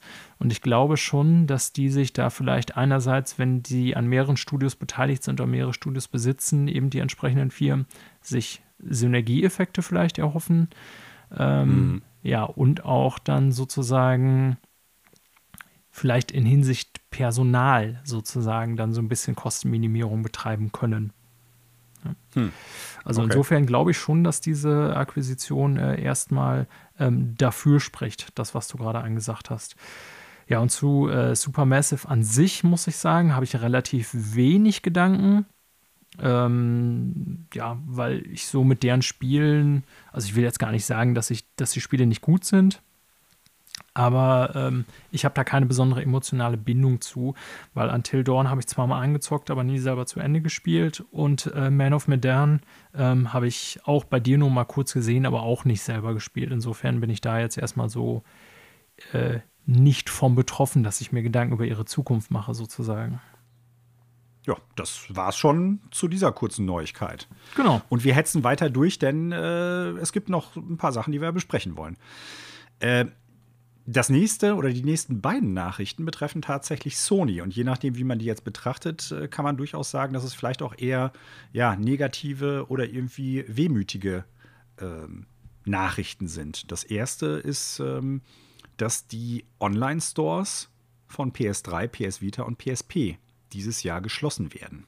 Und das bedeutet, dass für die PS3 und die PSP ab dem 2. Juli diesen Jahres keine neuen Spiele mehr gekauft werden können und für die PS Vita ab dem 27.08. keine neuen Spiele mehr online gekauft werden können. Ähm, bisher gekaufte Software wird danach auch weiterhin runterladbar sein. Mhm. Ähm, funktioniert dann über die Downloadliste der jeweiligen Geräte. Also man kann nicht mehr in den Store und es da runterladen, sondern muss im Prinzip über den Download, die Downloadliste, die man auf den Geräten hat, das anwählen und dann wird's, soll es weiterhin möglich sein. Bei Cross-Buy-Titeln äh, ist es noch nicht ganz klar, wie das funktionieren wird, ob man beide Versionen braucht. Also wenn man jetzt zum Beispiel ein Spiel hat, was auf der PS3 und der PS Vita gelaufen ist, ob man dann nur eins kaufen muss und man kann dann im Prinzip beide wieder runterladen. Ähm, oder ob man sagen muss, äh, ich lade beide vorher runter, bevor der Store geschlossen wird, damit ich das Spiel noch spielen kann. Das ist ein bisschen unklar. Also es sollen beide Spiele bis zur Schließung runtergeladen werden, hatte Sony verlautbaren lassen. Aber ob wirklich beide Versionen nötig sind, wenn man sagt, ich spiele jetzt die PS Vita eh nicht mehr und ich möchte nur die PS3-Version oder umgekehrt haben, das ist ein bisschen unklar. Ähm, was ich natürlich auch schade finde, weil das dann unter Umständen für Leute, die es halt jetzt einfach noch machen wollen, irgendwie bedeutet, ich weiß jetzt nicht, ist das sicher oder nicht. Ja. Ja, also ähm, zwei Sachen, die mir da äh, einfielen oder die mir da quasi in den äh, Sinn kamen, vielleicht mal dazu. Also generell, dass sowas stattfindet, ist ja erstmal nichts Ungewöhnliches. Ne? Im äh, äh, Wii eShop heißt da, glaube ich, einfach, haben wir das schon erlebt, dass der quasi auch gekillt wurde. Ich glaube, letztes oder WiiWare. WiiWare, ne? war das letztes oder vorletztes Jahr? Ich weiß das gar nicht mehr.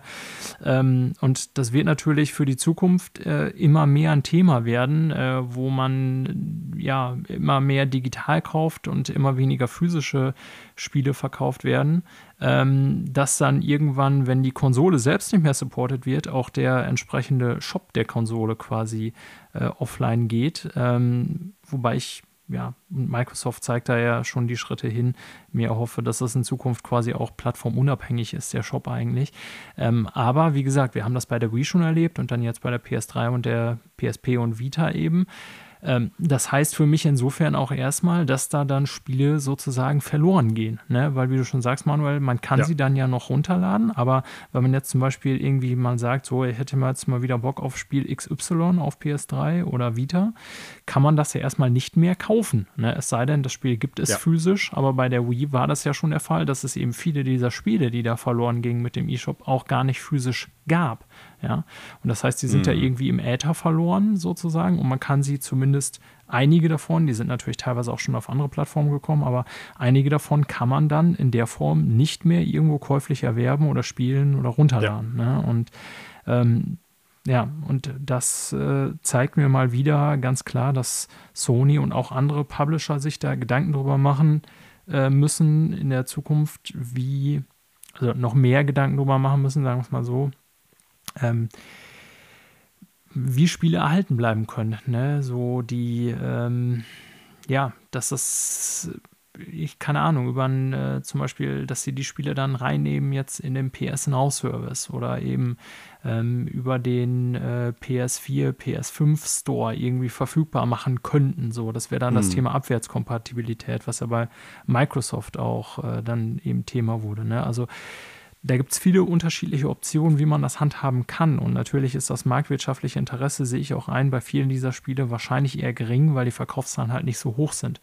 Aber ich würde das auch schon so sehen, dass die Anbieter der entsprechenden Stores da hoffentlich eine, ja, ich will nicht sagen gewisse Verpflichtung sehen, aber schon so irgendwie auch natürlich diejenigen sind, die dafür erhalten, äh, die dafür verantwortlich sind, dass ähm, ja, ich will jetzt nicht sagen Videospiele als Kunstform, aber du weißt, was ich meine, ne? dass ähm, Videospiele nicht einfach verloren gehen, sondern irgendwie äh, konserviert werden können in irgendeiner Form. Mhm. Ja?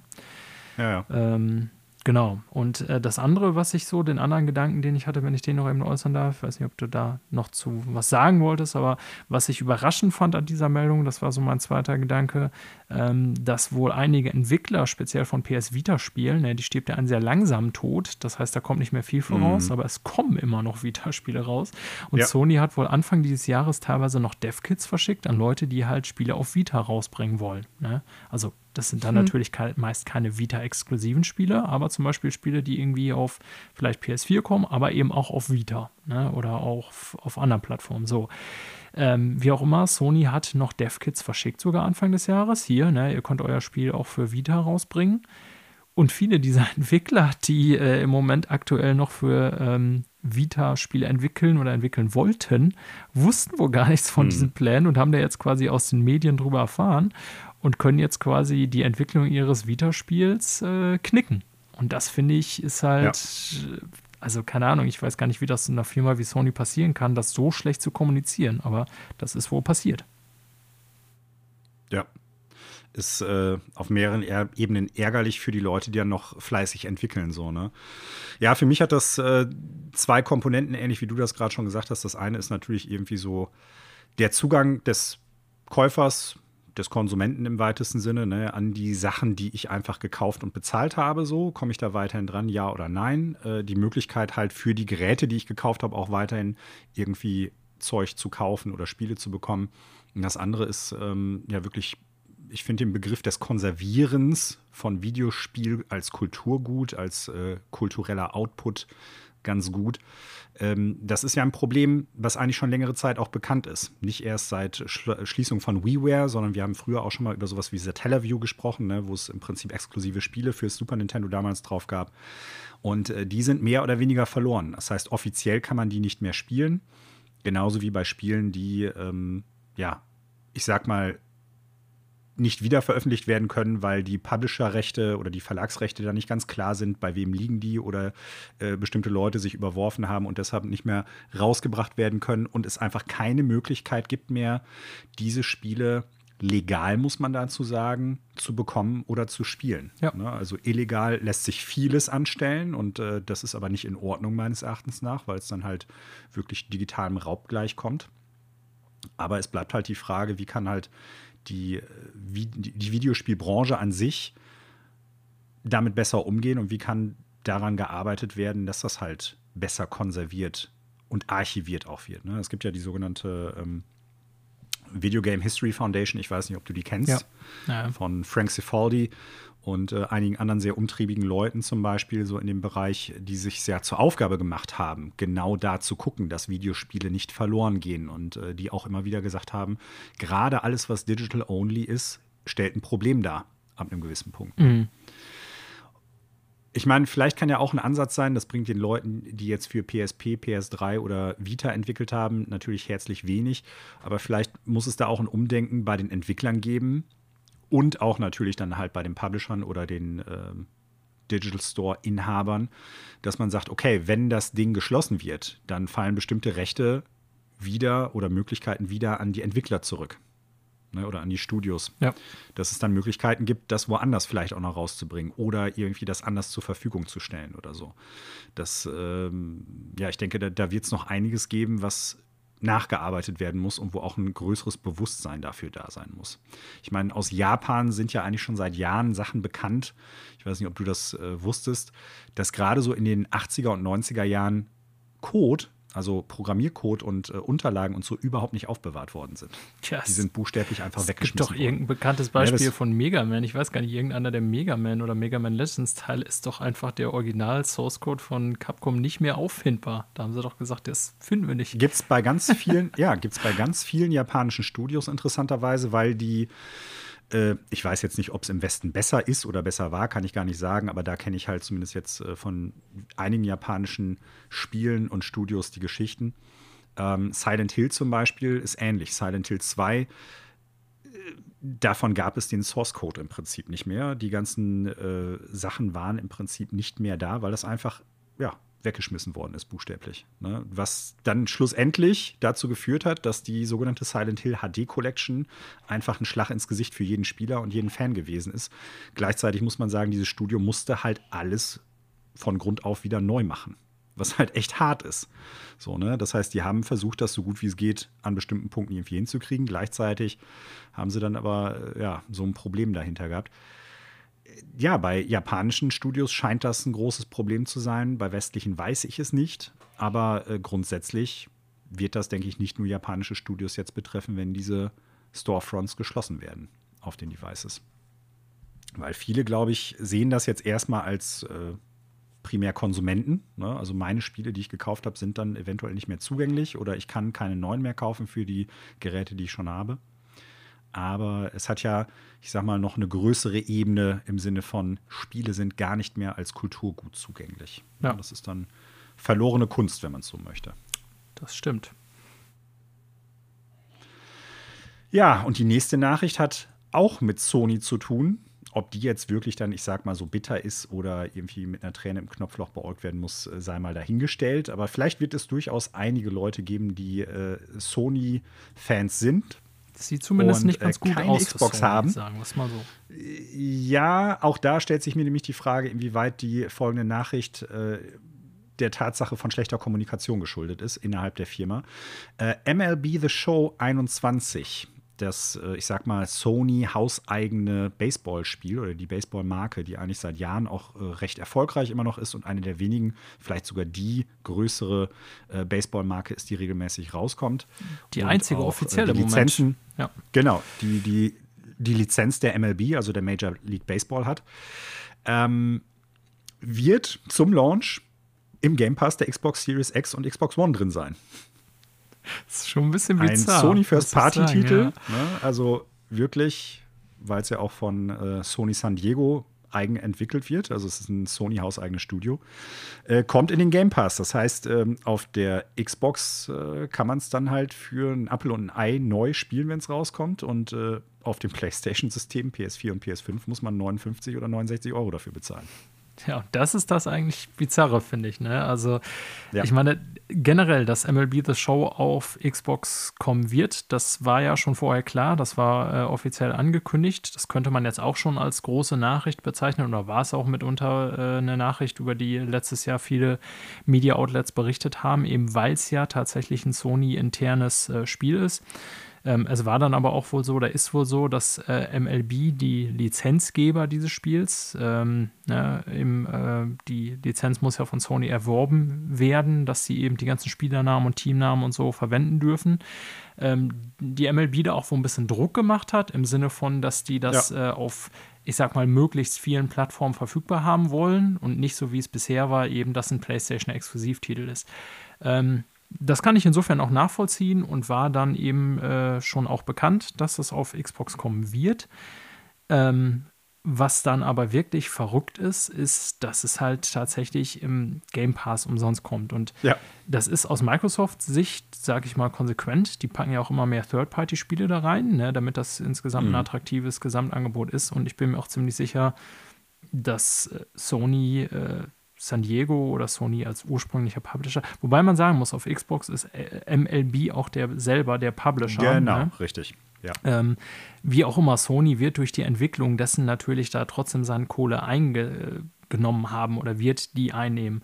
Ähm, nichtsdestotrotz sieht es natürlich insofern beschissen aus, als dass ein bisheriges PlayStation-Exklusivspiel, jetzt für uns sage ich mal hier als Europäer, meist irrelevant, für mich persönlich auch, für dich glaube ich auch, aber in den USA war es ja schon immer ein Big Seller, ne? mehrere Millionen Käufe jedes Jahr, so PlayStation exklusiv. Und jetzt kommt das nicht nur auch auf Xbox raus, sondern wie du schon sagst, wenn ich eh schon Game Pass habe, was ja als Xbox-Besitzer dumm wäre, es nicht zu sein, ähm, kann ich das da zocken und der Sony-Kunde muss halt irgendwie 60 Euro oder Dollar halt latzen und da würde ich dann schon irgendwie mich als Sony hinterfragen, ob das jetzt gut ankommt bei den eigenen Kunden, sagen wir mal so. Ich weiß nicht, wie viel die dagegen machen konnten, weil, wie gesagt, letztendlich published äh, MLB das Spiel auf äh, Xbox. Aber mhm. ähm, ja, es sieht halt irgendwie zumindest strange für Sony aus, würde ich mal sagen, dass ein von denen entwickeltes Exklusivspiel für lau, ich mache jetzt äh, Airquotes, äh, in den äh, Game Pass kommt ne, und Sony-Kunden dafür zur Kasse gebeten werden. Ja, also das ist auch schon die Nachricht im Sinne äh, ja. von der Nachricht, äh, wie da die hinter den Türverhandlungen liefen und was Sony dafür bekommt, wissen wir natürlich auch hier nicht. Wie gesagt, die werden da ihr Geld bekommen haben, weil die das ja auch entwickeln und finanziell, glaube ich, ist es für Sony jetzt gar nicht so schlimm alles, aber es sieht halt irgendwie ein bisschen doof aus, will ich mal so sagen, weil es halt ein Exklusivspiel der PlayStation war bisher. Ja, nächste Woche kommt halt God of War äh, dann auch im Game Pass. Alter, dann ist, äh, dann, ja, hoffe ich, dass sie sich gut Dann gucke ich nach draußen, ob Schweine fliegen können. Ja. ja. Ja, und jetzt kommen wir zu meiner Lieblingsneuigkeit diesen, äh, dieser Woche.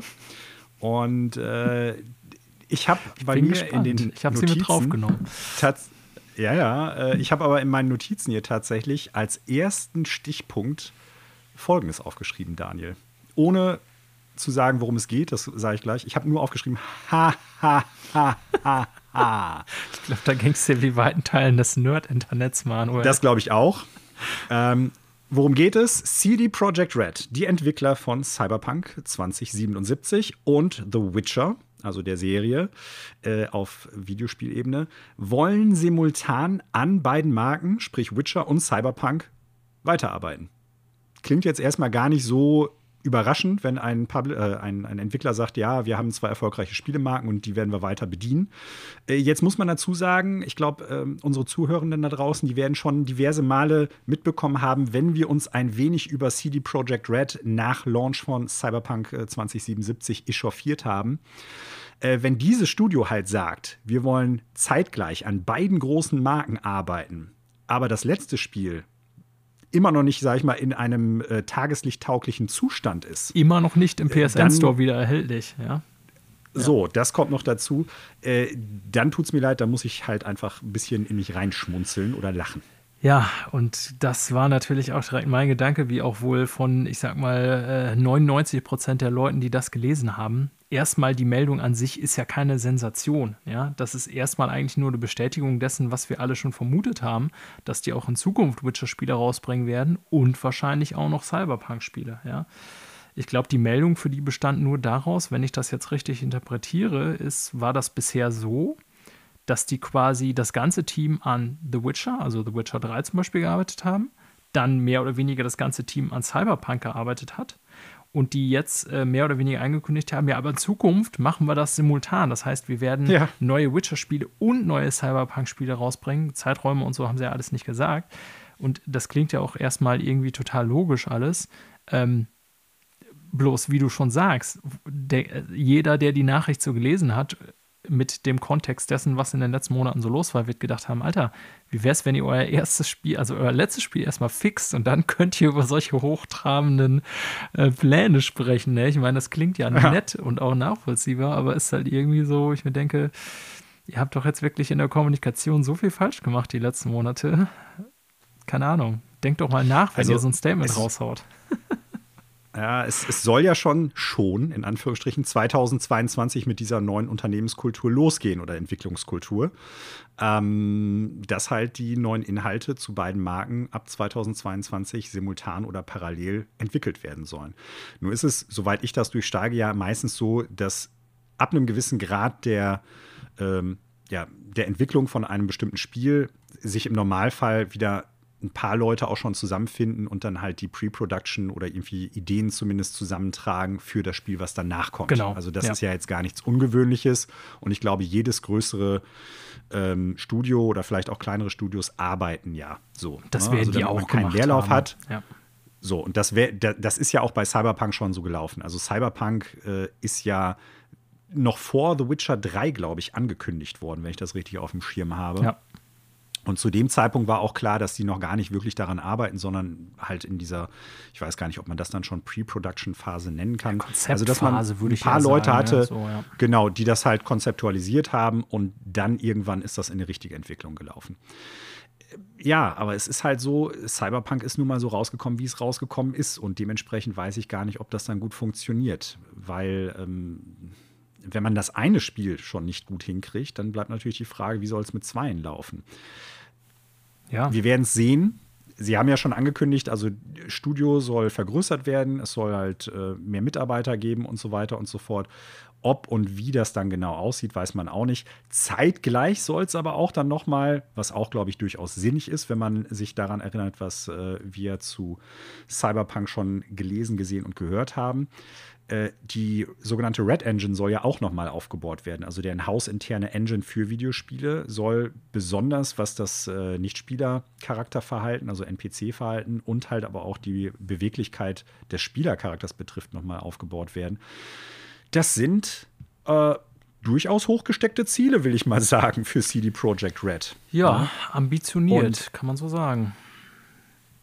was ich dann noch ganz interessant fand, auch das ist jetzt so eine Sache, die mich jetzt nicht unbedingt wundert, weil die damit eigentlich recht erfolgreich waren. Hauptfokus soll ausschließlich auf Singleplayer-RPGs liegen. Ne? Also das, was sie im Prinzip bisher gemacht haben, machen sie weiter.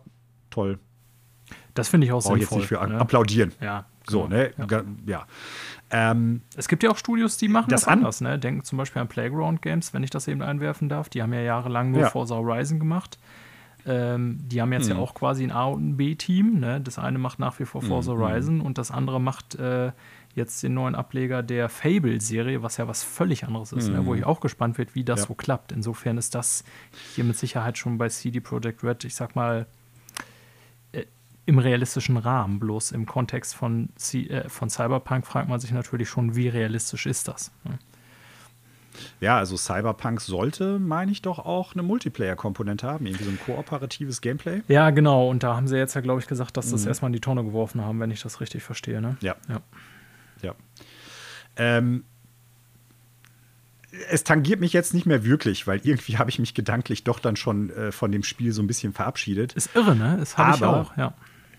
Ja, verrückt. Also wie, wie schnell das den Bach runtergegangen ist, hätte ich nicht erwartet. Also mir war ja klar, nachdem es rauskam und die Next-Gen-Version von Cyberpunk jetzt äh, dieses Jahr erst erscheinen sollen, dass es noch dauern wird. Aber dass darüber hinaus mein Enthusiasmus dann doch so sehr verfliegt, das hat mich schon gewundert. Mich auch. Warum ich das jetzt sage? Also, es soll ein Next-Gen-Update für Witcher geben, also Witcher 3 für PS5 und Xbox Series X. Das soll in der zweiten Hälfte 2021 kommen. Das ist ja schon, ich sag mal, das kann ja von Juli bis Dezember sein. Das Next-Gen-Update zu Cyberpunk 2077 soll aber erst spät in 2021 kommen. Ne? Also, ich, also, ich will da nicht den Korpo an die Wand malen, aber ich habe so ein bisschen den Eindruck, das könnten wir vielleicht auch erst nächstes Jahr sehen oder vielleicht auch gar nicht. Wir haben ja schon bei dieser ominösen Timeline drüber spekuliert, dass das alles so unkonkret ist, ähm, dass wir irgendwie und die da schon so weit hinterm Plan hinterher waren, dass wir da schon spekuliert haben, ob das überhaupt ansatzweise realistisch ist. Ich dachte, als ich diese Meldung mit Witcher gelesen habe, war tatsächlich auch mein erster Gedanke jetzt so, ähm, weil ich The Witcher 3 halt besitze auf PS4, dachte ich, cool. Und irgendwie war so- so eher fast Vorfreude eher mehr darauf, dass ich The Witcher 3 in geilerer Version dann quasi auf PS5 spielen kann, als dass ich dachte, cool, irgendwann wird endlich mal eine geile Version von Cyberpunk auf die PS5 kommen. Ne? Also, so dass ich quasi da irgendwie meine äh, noch vorhandene Vorfreude fast schon wieder verschoben hat auf den bekannten Titel, auf den alten Titel sozusagen. Ja, wird man sehen müssen. Aber The Witcher, wie gesagt, auf PS5 in verbesserter Variante werde ich definitiv auschecken. Ja, ich denke, auschecken würde ich es auch, aber äh, es ist, wie es ist. Irgendwie das Studio, du hast es ja früher schon mal gesagt, äh, was Kommunikation betrifft und Fankommunikation vor allen Dingen, die setzen sich eigentlich irgendwie tagtäglich erneut in die Nesseln. Aber uns soll es ja nicht unbedingt stören. Wir haben dann was, worüber wir im Podcast ein wenig herziehen können. Ich. Und damit wollen wir ja gar nicht die Spiele schlecht reden, ne? die ja gut sind, aber irgendwie, ähm, naja, zumindest auf Konsole Cyberpunk ja doch. Ja, aber da müssen wir das gut schon wieder zurücknehmen, das muss man ja leider sagen. Ich wollte gerade sagen, ne? Also. Äh, kommen wir zum eigentlichen Hauptthema und beschließen damit die Neuigkeiten für heute. Yes, let's do it. Wie wir es auch schon im Januar gemacht haben, wollen wir heute mal einen Blick auf den Veröffentlichungskalender 2021 werfen. Und zwar speziell auf das zweite Quartal, was ja jetzt im April angefangen hat. Und nehmen uns da die Monate April, Mai und Juni natürlich vor. Einfach mal, um zu gucken, was ist so an interessanten Spielen dabei, die uns wohl sehr wahrscheinlich über die Mattscheibe flimmern werden. Aber vielleicht auch nochmal danach gucken, gibt es noch einige andere Sachen, die interessant sein könnten. Äh, wir gehen ganz einfach, würde ich sagen, wieder äh, die Monate durch und orientieren uns da an den Veröffentlichungsdaten, Daniel. Und ja. äh, können dann ja zu jedem Spiel, was wir jetzt so ausgesucht haben und wo wir sagen, das interessiert uns, ja ein paar Sätze dann irgendwie verlieren. Wie immer, es ist keine vollständige Liste. Es werden bestimmt Spiele dabei sein, die wir übersehen oder vergessen haben. Äh, wir können auch nicht alles auf dem Schirm haben, auch wenn wir da vorher ein bisschen recherchiert haben, was kommt. Und vor allen Dingen legen wir den Fokus auch, wie ich es ja eben schon gesagt habe, so das sind Spiele, die uns wirklich auch wohl interessieren auf einer gewissen Ebene. Oder Spiele, wo wir denken, die sind für das jeweilige Genre oder für die jeweilige Marke durchaus so relevant, dass wir sie mit reingenommen haben. Das heißt, verzeiht uns bitte, wenn eure Lieblingsspiele in den nächsten drei Monaten nicht dabei sind, aber vielleicht könnt ihr ja irgendwie über Social Media uns einfach wissen lassen, zum Beispiel über Twitter oder so, äh, mal schreiben, ey Leute, warum habt ihr eigentlich Spiel XY vergessen? Das ist doch der absolute Kracher gewesen. Das hätte mit auf eurer Liste sein sollen. Wenn ihr da Ideen habt, dann lasst es uns wissen. Ja. Und wir starten. Hätte noch, äh, ganz kurz, April. hätte noch Anmerkung 3 und 4 quasi. Ah, okay. Ähm, das Gut. Ganze ist äh, wieder konsolenfokussiert. Ne? Also PC haben wir jetzt tatsächlich nicht so wirklich auf dem Schirm oder Steam, ne? wenn ich das mal so. Ja. Also da gibt es natürlich Überschneidungen, aber ich habe jetzt tatsächlich nicht nochmal extra irgendwie äh, bei Steam geschaut oder so. Mittlerweile ist das ja global oft ziemlich gleich, ne? aber vielleicht entgeht uns da das ein oder andere Juwel auf PC, was eben hier nicht auftaucht. Ähm, und zuletzt wollte ich noch anmerken, die äh, vierte Anmerkung, wir haben uns natürlich jetzt auch wieder darauf konzentriert, Spiele zu debattieren, deren Release bestätigt ist im zweiten Quartal, ne? dass eben ähm, genau. wir nicht irgendwie, wenn es gibt ja auch in vielen Release-Listen dann eben noch Termin einfach zweites Quartal ohne genaues Datum und äh, das schien uns aber dann zu ungenau, sag ich mal. Ja, da hast du natürlich recht, wobei letzterer Punkt natürlich äh, automatisch dadurch schon abgegolten gewesen ist, dass ich gesagt habe, wir orientieren uns da an den exakten Daten. Da hast du recht. So, starten wir mit dem April. Der ja. macht ja bekanntlich, was er will. Ähm, es gibt ja schon ein, zwei Spiele, die jetzt rausgekommen sind. Ähm, ich will nur ganz kurz eins benennen, weil äh, ich das ganz interessant fand, was äh, ja um das Spiel halt irgendwie stattgefunden hat oder gerade stattfindet. Outriders ist ja Anfang des Monats rausgekommen. Also, liebe Zuhörenden, wenn ihr ersten, diese Episode ja. hört, wird der April ja schon gestartet sein. Und dementsprechend äh, starten wir zwar trotzdem jetzt mit einem Spiel, was schon raus ist, also was jetzt nicht in der Zukunft liegt. So, ne? Und Outriders wollte ich nur noch mal deshalb mit reinnehmen, weil es ja ein äh, Online-Multiplayer-fokussiertes Spiel ist und gerade aktuell ziemlich viele Probleme zu haben scheint mit den Servern. Ja. Wo wir ja früher schon mal bei dem Punkt waren, wird dieses Spiel stattfinden oder nicht. Also, das ist natürlich äh, ziemlich problematisch für ein Spiel, was da so drauf baut. Genau. Ist jetzt an sich für mich, äh, ich habe es nicht selber gespielt. Ich habe in meinem klaren Freundeskreis durchaus Leute, die haben es gezockt. Ähm, so das Feedback zum Spiel scheint ja auch an sich nicht schlecht zu sein, jetzt aber auch nicht anders, als es irgendwie zur Beta schon war, sage ich jetzt mal. Ähm, aber klar, diese mhm. Serverprobleme haben irgendwie auch die Nachrichten bestimmt. Aber selbst das muss ich jetzt ehrlich gesagt sagen, überrascht mich nicht so wirklich, weil das ist ja mittlerweile fast schon eine Tradition, wenn Online-Spiele an den Markt kommen.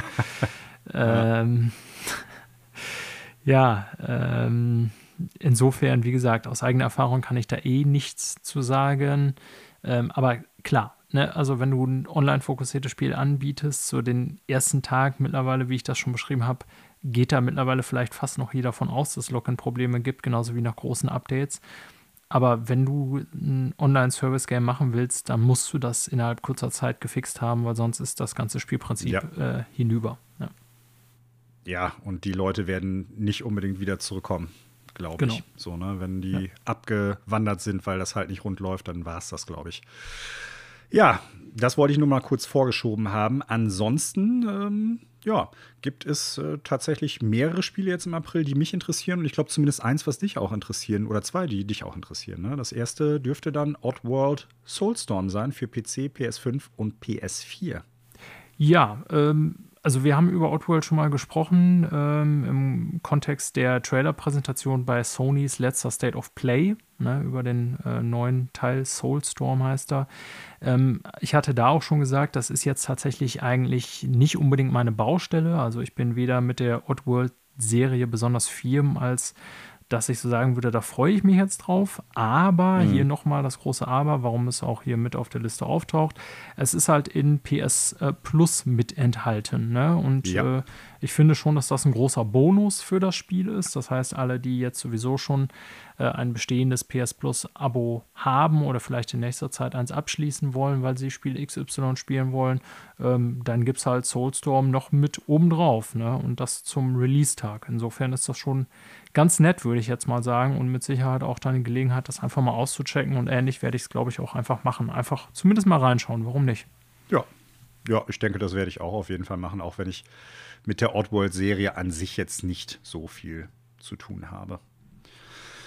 Ja, das nächste Spiel äh, ist für mich tatsächlich interessant oder zumindest werde ich es mir äh, holen. Ich glaube auch, dass es ein ganz gutes Spiel wird. Und zwar ist es das Remake äh, von dem ersten Nier, nämlich von Nier Replicant. Ähm, wird dann heißen Nier Replicant Version 1.2 irgendwie was. ich habe den Namen gesehen, ja. ja, keine Ahnung warum. Das wird sehr wahrscheinlich nur der äh, Schöpfer Yokotaro irgendwie sagen können. Aber äh, das interessiert mich schon, weil damals ist Nier an mir durchaus vorbeigegangen, muss ich ganz schamlos zugeben. Also das erste Nier. Und erst mit äh, Nier äh, Automata ist das so ein bisschen, ja, in meinen Fokus überhaupt gerutscht. Und im Nachgang äh, hat ja der erste Nier-Teil doch ziemliche Fans. So, ne? also es gibt äh, viele Leute, die auch sagen, weil es, glaube ich, auch doch durchaus noch anders ist als Automata, dass es äh, das bessere Spiel sein soll. Und da bin ich mal gespannt drauf. Ja, ja es, äh, das kommt am 23.04. Genau, 23.04. wollte ich gerade noch fragen. Aber ja, dann habe ich es richtig auf dem Schirm. Ja, für PC, PS4 und Xbox One. Ich glaube, für dich ist es tatsächlich gar nichts, ne? Nee, also sieht so nett aus, aber ist jetzt tatsächlich nichts, was mich äh, reizt. So, insofern äh, würde ich mir bei dir mit Sicherheit gerne mal reinziehen, aber so zum selber spielen äh, ist bestimmt gut, ne, aber man kann auch nicht alles spielen. das stimmt. Äh, ja. ich glaube auch nicht alles von unserer Liste werden wir. Nein, können. auf gar keinen Fall. Ne? Ja, das nächste Spiel, also wir sind jetzt schon Ende dann April auch, glaube ich, ne? Ja. Ja. Also ganz so voll ist der April noch nicht, zumindest so was unsere Picks hier angeht. Ähm, aber das nächste Spiel ist, ich sage mal, insofern dicker Kandidat, nämlich äh, Returnal am 30.04. dann auch schon. Ähm, insofern dicker Kandidat, weil es tatsächlich nach Demon's Souls erst das zweite Sony oder komplett exklusive Spiel auf mhm. PlayStation 5 ist. Ne? Also jedes andere bisherige Spiel, was auch auf äh, PlayStation 5 rauskam, ähm, gab es auch auf anderen Plattformen, bis auf Demon's Souls. Demon's Souls, das Remake, ja. gibt es eben nur für PS5. Und äh, Returnal wird das zweite Spiel dieser Art sein. Ja, ja und äh, genau. deswegen würde ich alleine schon aufgrund dieses Status sagen, dass das mit Sicherheit ein Kandidat ist, bei dem wir als auch die äh, Medienlandschaft da und auch die PlayStation-Spieler mit Sicherheit genau hinschauen werden, was dabei rumkommt. Ne? Und für Entwickler Hausmark ist es ja insofern auch ein Wandel, haben wir schon drüber gesprochen, als dass es das erste Full-Price-Game von denen ist. Sonst haben die ja immer so im Bereich 20, 30 Euro, sag ich mal, so kleinere Spiele gemacht, wenn man das so nennen will überhaupt. Jetzt nicht von der Spielzeit ausgehend, sondern einfach so ne, vom, ich sag mal, Preisrahmen her, einfach was man da so erwartet. Ja, und Returnal äh, ist Vollpreistitel ich bin gespannt. Also ich bin tatsächlich äh, ja. so von Anfang an hat es mich eigentlich nicht so sehr interessiert, obwohl ich Hausmark-Spiele zwischendurch ganz gerne gespielt habe. Aber mittlerweile muss ich sagen, äh, habe ich doch großes, also ich will nicht sagen große Vorfreude, aber zumindest großes Interesse dran, was daraus wird. Mhm. Ja. ja. Ist bei mir auch so. Äh, ich bin vor allen Dingen gespannt, ob sich dieses Rogue-artige Gameplay, das es ja so ein bisschen haben soll, also das ist ja immer noch nicht hundertprozentig klar, wie sich das jetzt im eigentlichen Spiel niederschlägt, für ein ja, 70-Euro-Spiel passend ist. Das frage ich ja, mich das auch. schon ja das ist ja, auch wenn die, die Rogue-Likes und Rogue-Lights dieser Welt durchaus viele Fans haben, ist es, glaube ich, schon ein Spielprinzip, was eher im Indie-Bereich so zu finden ist und dementsprechend dann auch anders bepreist ist als jetzt Returnal. Ja. Und äh, das sieht gut aus, was man bisher gesehen hat. Also gar keine Frage. Also audiovisuell wirkt das Spiel sehr, sehr rund und sehr schick. Und auch das ist ja ein PS5-exklusives Spiel. Das heißt, hoffentlich wird es da auch die Hardware ordentlich ausreizen. Aber ob das Gameplay im Prinzip äh, diesen 70-Euro-Preis dann rechtfertigen kann und sich dann auch in entsprechenden Verkaufszahlen niederschlägt, das äh, weiß ich ehrlich gesagt noch nicht. Da bin ich sehr, sehr, sehr gespannt. Aber auch das steht bei mir auf der Liste. Und wenn die Reviews für das Spiel jetzt nicht total schlecht sind oder sagen, es ist wirklich ein reines Roguelike, Roguelite, äh, dann werde ich es mir auch holen. Ne, wenn das aber jetzt überbordend äh, diesen Rogue-Faktor hat, dann glaube ich, werde ich nicht unbedingt warm damit werden.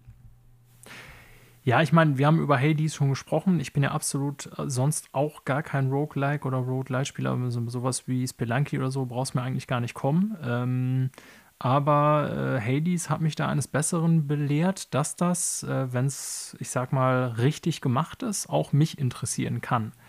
Und mhm. ja, insofern, also es ist nicht das, was ich präferiere, sag ich mal, aber ähm, ja, da Hausmark ja eigentlich für gutes Gameplay bekannt sind, gehe ich davon aus, dass das auch in dem Game eine große Rolle spielen wird und dann in der Kombination könnte was werden. Mal schauen.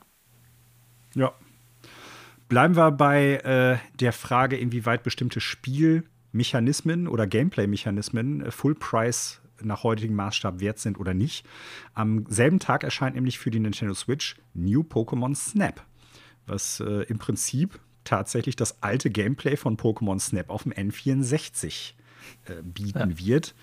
Und auch da ist halt die Frage, äh, auch das steht bei mir auf der Liste, weil ich fand das alte Pokémon Snap total klasse. Ähm, nichtsdestotrotz beschleicht mich immer häufiger so die Vermutung, dass das Spiel doch sehr archaisch und altbacken wirken wird. Äh, wirken wird. Es wird sich, glaube ich, trotzdem wie geschnitten Brot verkaufen, weil es steht ja, Pokémon, Pokémon drauf und damit können ja. die alles verkaufen, wollte ich gerade sagen. Selbst irgendwie äh, Rattenkadaver könnten die in eine Spielepackung sperren und äh, die würden die trotzdem verkaufen.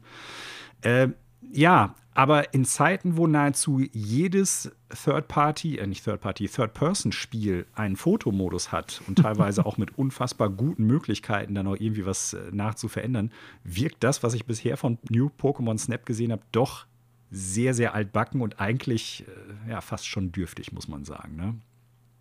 Aber wirst du es dir holen, Daniel? Auf gar keinen Fall. Also da bin ich sowas von raus. Auf gar keinen ich, Fall.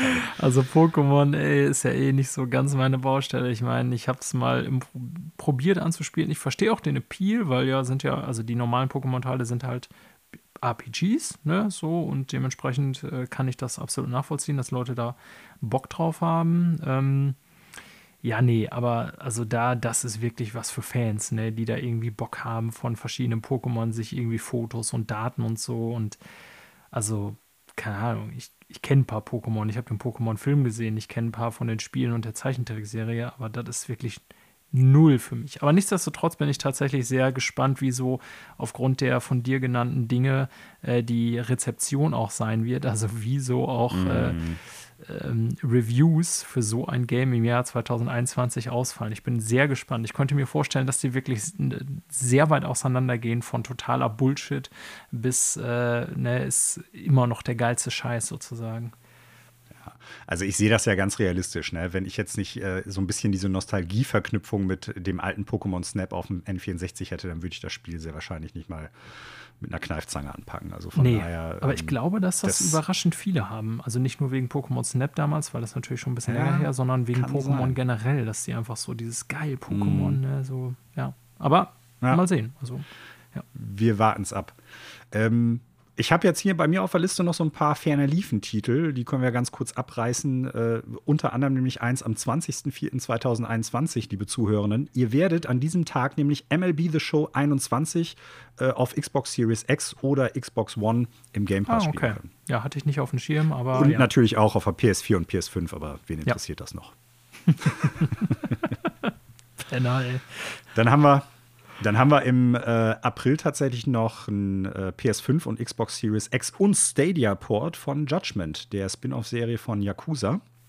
Also okay. quasi die Next-Gen-Version davon. Ähm, ja, also sehr gutes Spiel, wie ich finde. Und wer da Interesse dran hat, kann da natürlich auch auf den äh, aktuellen Konsolen zugreifen. Dann kommt noch für PC, PS4 und Nintendo Switch Saga Frontier Remastered, der alte PS1-Klassiker des Rollenspiels von Square war es damals schon Square Enix? Ne, ich glaube nicht. Ich glaube, damals war es nur Square. Äh, raus am 15.05. Und äh, für die Leute, die mehr Assassin's Creed Valhalla äh, brauchen, 15. vielleicht. Äh, Weil. Äh, Habe ich 15.05. gesagt? Genau, du hast ja, 5. Ich meinte 15.04. Ja. Na, ist, ist alles richtig, aber ich habe äh, das, äh, ich habe hier einen Vertipper drin, den ich auch exakt genauso vorgelesen habe. Ich bin Ron Burgundy. Ich passe auf. So, und äh, schlussendlich noch, wem Assassin's Creed Valhalla dann doch zu kurz gewesen ist, es wird DLC geben, Ende April am 29.04. Wrath of the Druids für PC, PS5, Xbox Series X, PS4 und Xbox One und Stadia. Und damit gehen wir in den Mai. Yes. Und da kommen ein paar dicke Dinger. Viele Brecher. Definitiv. Ich glaube, das erste Spiel interessiert uns beide, Daniel, oder? Ja, obwohl äh, ich, wie ich schon sagte, den Vorgänger ja nicht gespielt habe bisher, aber vielleicht mhm. ihn noch nachhole. Du redest, ich hoffe, vom gleichen Spiel, 7.5. Resident Evil Village. Exakt, genau. Ja. Ja, der nächste Hauptteil der Resident Evil-Serie. Wir haben ja, als die Demo rausgekommen ist, schon kurz drüber gesprochen. Äh, ich freue mich total auf das Spiel. Ich fand Resident Evil 7 super. Ich fand die Atmosphäre spitze. Das Spiel baut zwar zum Schluss hin etwas ab, was so ein bisschen mit der Story zu tun hat, aber äh, grundsätzlich den Fokus mehr auf, ich sag mal, so Survival-Horror wiederzulegen und auf Atmosphäre anstatt auf Action, wie es teilweise in Teil 6 passiert ist. Äh, genau mein Ding. Resident Evil 8 scheint tatsächlich in eine ähnliche Kerbe zu schlagen, vielleicht etwas actionlastiger und eher sich so an Resident Evil 4 orientierend, aber trotzdem, alles, was ich bisher gesehen habe, macht Bock auf das Spiel. Die Möglichkeit, wieder Waffen äh, aufzuleveln und irgendwie hoffentlich in einer mehr oder weniger offenen Spielwelt herumzurennen. Da habe ich total Bock drauf. Ja, also, ne, Demo habe ich ja auch gespielt. Äh, ich, ich bin gespannt. Also ist jetzt für mich nicht so, dass ich irgendwie vor Vorfreude ins Schwitzen gerate, aber ähm, da ich Resident Evil 1 bis 4 alle in hohen Ehren halte, sozusagen, oder alle damals auch schon gerne gezockt habe, danach hat es mich tatsächlich ja so ein bisschen verloren, weswegen ich auch wahrscheinlich bis heute 7 nicht gespielt hatte, obwohl ich dann irgendwie von mhm. dir und von anderen Freunden gehört habe, ja, ist wieder ein richtig geiles. Ähm, habe ich auch ja. so für mich abgespeichert, dass es im Grunde eine. Äh, zu äh, Resident Evil damit wieder zu alter Stärke zurückgefunden hat, sozusagen. Ne? Ja, ähm, auf jeden Fall. Genau, aber irgendwie trotzdem äh, bisher nicht gespielt. Ich hoffe, ich schaffe es noch bis dahin reinzugucken. Ich habe es tatsächlich sogar auf PlayStation, weil es das irgendwann mal im PS Plus gab. Ähm, habe ich auch sogar schon runtergeladen, aber äh, ob ich es bis dahin schaffe, weiß ich nicht. Aber mal schauen. Man sollte es ja eigentlich tun, habe ich gelesen. Ja, also vor allen Dingen, weil es ja die Story fortzusetzen genau. scheint von sie. Ja. Ja, man spielt den gleichen Hauptcharakter. Jetzt habe ich natürlich dieses dumme Monster Hunter Crack-Ding angefangen mit entsprechend vielen ah, Spielzeiten. der, der Klassiker, aber mir wird es genauso gehen. Ich hatte auch erst überlegt, ob ich sieben nochmal durchzocke, aber ich werde es definitiv nicht mehr schaffen mit den Spielen, die jetzt noch durchgespielt werden wollen und die noch neu rauskommen. Das ist äh, vergebliche Liebesmüh. Faktor. Genau. Ja, äh, dann geht's weiter mit äh, einem quasi Re-Release, nämlich Mass Effect Legendary Edition am 14.05. diesen Jahres für PC, PS4 und Xbox One. Äh, witzigerweise, als ich das aufgeschrieben hatte, habe ich mir so überlegt, äh, Moment mal, warum warum wird das Spiel denn nicht für PS5 und Xbox Series X und S rausgebracht? Weil irgendwie hatte ich das so auf dem Schirm. Ich kann ja auch gar nicht sagen, warum. Sehr wahrscheinlich habe ich früher schon darüber gesprochen, dass es nicht für die aktuellen Konsolen kommt, sondern nur für die Last Gen. Ähm, ja, ist mir nur irgendwie so durch den Kopf gegangen. Äh, Mass Effect, die Trilogie, ich finde die super. baut zwar mit jedem Teil ab. Ich finde den ersten Teil tatsächlich am besten. Da bist du in aber der Minderheit, glaube ich. Aber ja, haben wir ja darüber gesprochen. Ja, ich glaube auch. Genau. Die meisten finden Teil 2 am besten, aber ich finde Genau. halt Teil 1 äh, besser, weil der noch eher in Richtung RPG geht und der zweite Teil sehr gestreamlined wurde und sehr viel stärker einen Action-Einschlag hat. Auch ein super Spiel. Ich finde sogar Teil 3 hat ein paar gute Aspekte, aber ist ja so äh, trotzdem der am schlechtest beleumundete davon. Nichtsdestotrotz, äh, alle, die es noch nicht gespielt haben und ich sag mal auf so BioWare-typische, ja, binäre Antwortmöglichkeiten und Spielmöglichkeiten stehen. So wirkt nach heutigen Maßstäben vielleicht ein bisschen altbacken mit äh, Gut oder Böse, beziehungsweise Paragon und Renegade ähm, den Charakter zu spielen. Aber ich sag mal, einen soliden Third-Person-Action-RPG-Spiel nicht abgeneigt ist, holt es euch auf jeden Fall, vor allen Dingen, weil man für das Geld drei sehr, sehr lange Spiele bekommt. Also da hat man schon äh, lange was dran zu knabbern. Das ist auch genau der Grund, warum ich es zu, zu dem Zeitpunkt nicht kaufen werde. Ne? Ich wollte zwar immer mal in Mass Effect reinschauen, das ist so eine Serie, die so ein Mhm. bisschen an mir vorbeigegangen ist, da eben ich zu Zeiten von Mass Effect 1 und 2 quasi kaum gezockt habe, irgendwie so in so einem Zeitraum. Ähm, ja, aber jetzt ist auf jeden Fall nicht der Zeitpunkt. Also auf Dauer will ich da schon noch mal reingucken und es ist auch cool, dass jetzt so eine Dreiersammlung kommt, ne? aber eben äh, in diesem Sandwich zwischen den anderen Titeln im Mai, die mich interessieren und entsprechend eben, weil die Spielzeit so wahnsinnig hoch ist, wäre das so ein Ding, was ich mir so auf die ja, Zukunftsliste setzen würde, sag ich mal. Ne? Wenn ich dir einen Tipp geben darf, also ich habe zwar gesagt, Mass Effect 1 ist mein Lieblings-Mass Effect und äh, finde das auch um Längen am besten. Ich habe das früher mal das äh, beste, schlechteste Spiel aller Zeiten genannt, weil das äh, durchaus Punkte hat, die sehr rough sind. Der Mhm. Teil wird ja den anderen Teilen etwas angeglichen, so was bestimmte Sachen im äh, Gameplay betrifft. Was vielleicht für dich so ein bisschen, äh, ja, weniger eine Hemmschwelle darstellen könnte. Klar, die Spiele bauen aufeinander auf und du wirst ja auch Möglichkeiten haben, bei Entscheidungen, die du triffst, werden bestimmte Dinge in den nachfolgenden Spielen etwas anders verlaufen. Aber wenn du nur, ich sag mal, erstmal gut reinschnuppern möchtest im weitesten Sinne und äh, ich sag mal, ein recht gut zu spielendes Spiel haben möchtest, dann würde ich fast sagen, wenn du dir die Trilogy kaufst, dann spiel nur zwei. Hm, interessant. klar, dir gehen die Entscheidungsmöglichkeiten aus dem ersten Teil dann verloren. Ne? Also da, wo du Entscheidungen getroffen hast, die sich auch in Teil 2 dann entfalten, die fehlen dir dann, diese personalisierten Sachen. Die sind dann grundsätzlich nicht weg, aber die laufen dann halt anders ab. Äh, aber du hast den Vorteil, du hast halt ein sehr, sehr viel klar strukturierteres Spiel. Du hast äh, Missionen, die etwas deutlicher ineinander greifen. Und äh, das Gameplay ist tatsächlich sehr viel aufpolierter. Also es ist zwar actionlastiger, aber es spielt sich sehr viel runder. Du brauchst zum Beispiel äh, nicht mehr auf Munition und so ein Kram achten, wenn ich das richtig auf dem Schirm habe. Es ist jetzt schon ein bisschen länger her, dass ich es gezockt habe. Also, äh, wenn du sagst, ich möchte einfach Mass Effect mal erleben, ich glaube, dann ist tatsächlich Teil 2, um da gut reinzuschnuppern für ein paar Stunden, Okay. Eigentlich gar kein schlechter Ansatz. Ja, nehme ich mal Vor so allen Dingen, weil am Anfang- mit macht Sinn für mich, wenn ich Ja. so höre. Vor allen Dingen, weil am Anfang etwas passiert, wo ich jetzt aus Spoilergründen nicht drauf äh, eingehen kann und nicht werde, äh, was im Prinzip dann, ich sag mal, von Teil 1 den Sprung zu Teil 2 jetzt nicht so notwendig macht. Also, dass man den ersten automatisch dann gezockt haben wird. Aber das wirst du dann theoretisch selber, selber erkennen. Und du hast halt nicht so gedanklich dieses, äh, diesen Block von, ich muss drei Spiele durchspielen voreinander. ja, klar, klar. Klar. Also das äh, vom, vom Mindset her ist das, glaube ich, dann ein bisschen einfacher.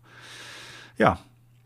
Am gleichen Tag erscheint ein Spiel, das ich noch bei mir auf der Liste mit drauf habe. Ich glaube, für dich total uninteressant ist, nämlich äh, die Ja. Remakes von Famicom Detective Club, dem äh, den alten Nintendo-eigenen Visual Novels auf dem NES damals. Und zwar äh, Teil 1, The Missing, Ha- äh, Missing Air und äh, The Girl Who Stands Behind. Und ähm, ja, werden beide auch in den Westen kommen. Bisher scheint es so zu sein, dass auch weiterhin die im Westen nur als Download-Only-Titel zu erhalten sein werden. Und leider, ich habe da schon mal geguckt, äh, die Cartridge-Version, die japanischen, keine englische Text- oder Sprachausgabe haben werden. Also sonst Hm. wäre das für mich tatsächlich noch eine Sache gewesen, über einen Import nachzudenken. Aber es scheint wohl äh, nur auf Japanisch dann halt zu laufen und äh, damit kann ich dann natürlich nichts anfangen. Dann rate ich mich da durch und äh, halte hinterher die Story für die beste oder die schlechteste der Welt, weil ich kein Japanisch kann. Bei so einem Spiel so. bringt da tatsächlich nichts. Ja, nein. Das, äh, dann gucke ich mir die Bilder an und sehe irgendwelche Schriftzeichen, die ich nicht zuordnen kann und das war's dann. Und dann klicke ich mich da durch. Ne? Und das ist ja nicht Sinn von einer Visual Novel. Nee, aber habe ich durchaus Bock drauf, freue ich mich auch drauf. Äh, das nächste Spiel hast du draufgesetzt, Daniel, am 21.05. Genau, wir springen Vielleicht die Woche. Magst du da was zu sagen? Ähm, das habe ich allerdings auch eher weniger aus, ich sag mal, persönlichem Interesse draufgesetzt, sondern einfach, weil ich weiß, dass es tatsächlich so ein, ja, ich will nicht sagen Streaming-Phänomen ist, aber ähm, eine gewisse Streaming-Internet-Beliebtheit hat, nämlich Rust kommt für Konsolen tatsächlich jetzt auch raus am mhm. 21 fünften.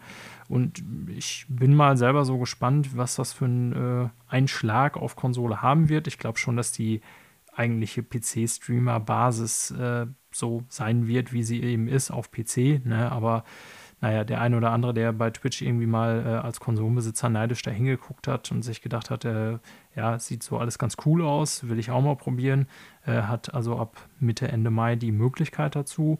Ja, und das ist auch äh, tatsächlich der Grund, warum ich es mit draufgesetzt habe. Ähm, ich glaube, so mein Ding ist es nicht, ne? so allein aufgrund dieses, also ich bin ja nach wie vor so, was diese ganzen ich will sie mal einfach Survival Games zusammenfassen, auch wenn die noch ja. alle unterschiedlich sind. Ähm, ne? Ist das bisher nichts, wo ich mich irgendwie für erwärmen kann. Freunde von mir haben irgendwie auch Valheim jetzt angefangen und sind da irgendwie total am Häuser und Dorf bauen und so. Ähm, abgesehen davon, dass ich keinen wirklich potenten PC habe, ähm, kann ich mich da auch bisher nicht so richtig für erwärmen. Ich finde das dann ganz interessant, witzig, was die so schreiben, aber wäre jetzt irgendwie nichts so, wo ich wirklich Bock drauf habe, muss ich ganz ehrlich sagen. Ja. Geht mir ähnlich. Ja, aber am gleichen Tag kommt ein Spiel raus, äh, da sind wir beide schon relativ da haben heiß, wir beide Bock drauf. Und ich ja. habe heute schon mal äh, von einem anderen Spiel dieses Entwicklers gesprochen, nämlich Prey. Ähm, es geht um Deathloop am 21.05. auch für PC und PS5, obwohl es ein Microsoft-Titel ist. Über diese Kontroverse haben wir früher auch schon mal geredet. Ja, aber Deathloop von Arcane, äh, ich habe richtig Bock drauf. Ich habe ähm, mir auch, ich sag mal, so die letzten Videos teilweise noch angeguckt, wo es dann halt vor allen Dingen auch um die Welt ging und ein paar Interviews auch noch mit äh, dem Creative Director Dinga Bakaba halt angeguckt und äh, durchgelesen. Also ich glaube, das wird ein richtig gutes Immersive Sim-Spiel. Ich habe da richtig Bock drauf. Und diese Zeitkomponente mit dem Tag, der abläuft, und man muss im Prinzip versuchen, die acht Hauptziele bis zum Ende des Tages äh, ja, kalt zu stellen und dann fängt es wieder von vorne los, finde ich sehr spannend mittlerweile. Ja. Ja, kann ich alles so, wir haben ja auch schon drüber gesprochen, alles so teilen. Ähm, das wird auch tatsächlich das erste Spiel sein von all denen, die wir bisher genannt haben im zweiten Quartal, ähm, wo ich sage, das wird ganz klar auch äh, zu dem Tag äh, gekauft und gespielt. Ne? Also wo ich dann hm. wirklich so im Kalender hingucke und sage, ähm, ne, das möchte ich dann auch spielen sozusagen. Bei allem anderen ist es bisher so, dass ich interessiert bin, aber das vielleicht auch noch nach hinten schiebe, ne, sogar bei Resident Evil Village, weil ich hm, werde mal da Reviews spannend. abwarten und dann auch so, ne, dann so ein bisschen schauen, ja, vielleicht habe ich da halt Bock drauf, vielleicht auch nicht, vielleicht bin ich da auch noch nicht mit Ghost of Tsushima durch und will das erstmal zu Ende machen. Aber ich denke, so Deathloop, ähm, ja, von der Art des Spiels so und äh, vom Zeitraum her und so ist das so der Kandidat für mich, wo ich sagen würde, okay, das ist so ein Ding, das will ich dann auch an dem Tag wirklich spielen. Ja. Ja, und ansonsten, ich glaube, äh, das letzte große Spiel für Mai ist äh, Biomutant für PS4, Xbox One und PC am 25.05. Ähm, ja, ich bin gespannt. Also bei mir steht es nicht auf der Liste im Sinne von, ich äh, werde es mir holen oder sowas. Ich werde es aber auf jeden Fall beobachten, weil das Spiel in meinem Bewusstsein jetzt schon so lange in der Entwicklung ist. Aber irgendwie, ja, für mich jetzt wenig bisher in Erscheinung getreten ist. Ne? Das also, ist das Verrückte, finde ich nämlich auch, wo ich gerade das so, wo du das so einleitest, dachte ich so, man hört eigentlich sehr wenig davon, dafür, dass es ja. schon im Mai rauskommt. Ich sage jetzt wieder hier mit Airquotes schon, weil. Ähm, ja, es ist nächsten Monat. Ja, so genau, nein, aber ich meine jetzt natürlich, weil es eigentlich ewig angekündigt war, man dann aber auch ewig lange nichts gehört hat. Ähm, und insofern kann man jetzt nicht sagen, das kommt überraschend raus oder so, weil es ja schon so lange in der Mache und so lange angekündigt war. Aber trotzdem, so irgendwie, äh, ich sag mal, äh, sieben Wochen vor Erscheinen des Spiels kriegt man so irgendwie ja, zumindest so in unserer Wahrnehmung, Blase, irgendwie wenig mit, dass da Hype um dieses Spiel besteht oder Previews oder Trailer oder so. Da ist irgendwie sehr wenig, finde ich. Ne? Und äh, ja. ja. mal schauen, was das so muss gibt. Ja, muss in dem Zusammenhang ja nichts heißen. Ne? Also es gibt ja viele Spiele, die tatsächlich kein äh, keine Review-Copies, also an die unterschiedlichen Leute bei, keine Ahnung, IGN oder so rausschicken und äh, wo dann rauskommt, das Spiel ist trotzdem super. Aber es gab leider auch schon Vorfälle, wo das bewusst nicht gemacht worden ist, um die Reviews dann halt, weil klar war, dass es schlechte Reviews werden, ähm, zurückzuhalten und die Leute sich das Spiel dann gekauft haben und später erst gemerkt haben, dass es dann nicht so gut ist, wie man es erwartet hat. Wir werden es bei Biomutant sehen. Ja. Dann habe ich noch äh, so eine Sache, Subnautica, was ja auch durchaus ein Streaming-Hit gewesen ist und durchaus auch ein erfolgreiches Spiel, wird im April auch noch ein ähm, DLC bekommen, also eine Erweiterung, Below Zero. Ich habe mich damit jetzt noch nicht wirklich auseinandergesetzt, aber äh, ich meine in einem Trailer gesehen zu haben, dass es vor allen Dingen irgendwie um so Eisareale und sowas geht. Aber äh, das kann jetzt auch irgendwie ein totaler Fauxpas meinerseits sein. Äh, außerdem kommt Subnautica am gleichen Tag für die Switch und da bin ich mal gespannt, wie das laufen wird, weil es auch auf der PS4 und der Xbox One jetzt nicht besonders flüssig und rund lief, als es rausgekommen ist. Und wie die Switch das stemmen wird, bin ich mal wirklich gespannt. Okay. Und dann, Daniel. Ich bin jetzt ja. verwirrt, du bist äh, im April oder im Mai? Oder sind wir dann? Ja, ich bin im Mai. Ach so, weil du, weil du jetzt wieder April sagtest. bei Subnautica. Meine Güte. Weißt du, ist überhaupt kein Problem. Diesen Part schneiden wir einfach raus. äh, aber im gleichen Monat, und diesmal spreche ich vom Mai und nicht von April, kommt äh, dein Game of the Year 2020 für die Nintendo Switch. Man Eater. Äh, ah. Naja, also Game of the Year ist ein bisschen hochgehandelt. Aber ich habe es auch gesehen, dass es auf Switch kommt, ja. Und äh, wer Bock auf ein witziges, äh, etwas anderes Open-World-Spiel hat, äh, kann ich nur empfehlen. Ne? Also ein paar unterhaltsame Stunden. Das, äh, ja, ist gut gemacht. Ja. Und dann sagen wir jetzt äh, Tschüss zum Mai und Hallo zum Juni. Und äh, der Juni, muss ich sagen, ich weiß nicht, wie es dir gegangen ist, wirkte schon etwas, ja, ausgedünnt, schlanker als die vorherigen. Ja, ja, ja, aber genau, etwas schlanker als die Monate vorher, also als April und Mai. Das äh, ist irgendwie interessant. Ne? Und je weiter man ins Jahr sowieso vorausguckte, hat natürlich auch was mit Covid-19 zu tun, desto dünner wurden im Prinzip die bisher angekündigten Veröffentlichungsdaten. Aber der Juni wird doch sehr überschaubar im Vergleich zu den Vormonaten. Bisher, ja. Und äh, los geht's mit Final Fantasy VII Remake Integrate. Äh, ja. Man hätte meinen können, dass Hideo Kojima da irgendwie bei der Namensgebung seinen äh, Finger im Spiel hatte, aber hat er nicht. Äh, für die PS5, ah. wenn ich das richtig auf dem Schirm habe. Mhm. Und äh, das kommt am 10.06. tatsächlich raus. Ja. Also ist dann ja wirklich DLC, wurde mittlerweile auch äh, bestätigt vom Macher der Serie, dass es das einzige, der einzige DLC sein wird für ein also wohlgemerkt für ein nicht abgeschlossenes Remake ja auch DLC. Ne? Es ist ja alles mhm. noch der erste Teil des Final Fantasy VII Remakes. Aber da das eben als eigenes Spiel besteht und auch wirklich äh, gut beleumundet ist, ne, gibt es halt jetzt so, ich sag mal, vielleicht so ein bisschen als Tröster bis zum nächsten, bis zur Fortsetzung des eigentlichen Remakes dann eben diesen äh, DLC. Ne? Und, äh, ja, bis die PS6 rauskommt. ja, nicht, äh, nicht ganz wobei, unrealistisch.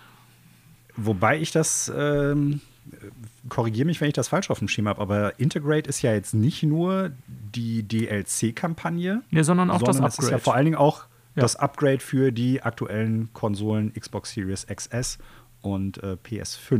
Ne? Genau, ich hatte also jetzt ein bisschen den DLC in den Vordergrund gestellt, weil das ja so das Neue daran ist. Ne? Aber ja. ansonsten, klar, auch eine coolere, eine schönere Version von Final Fantasy VII Remake auf der äh, PS5.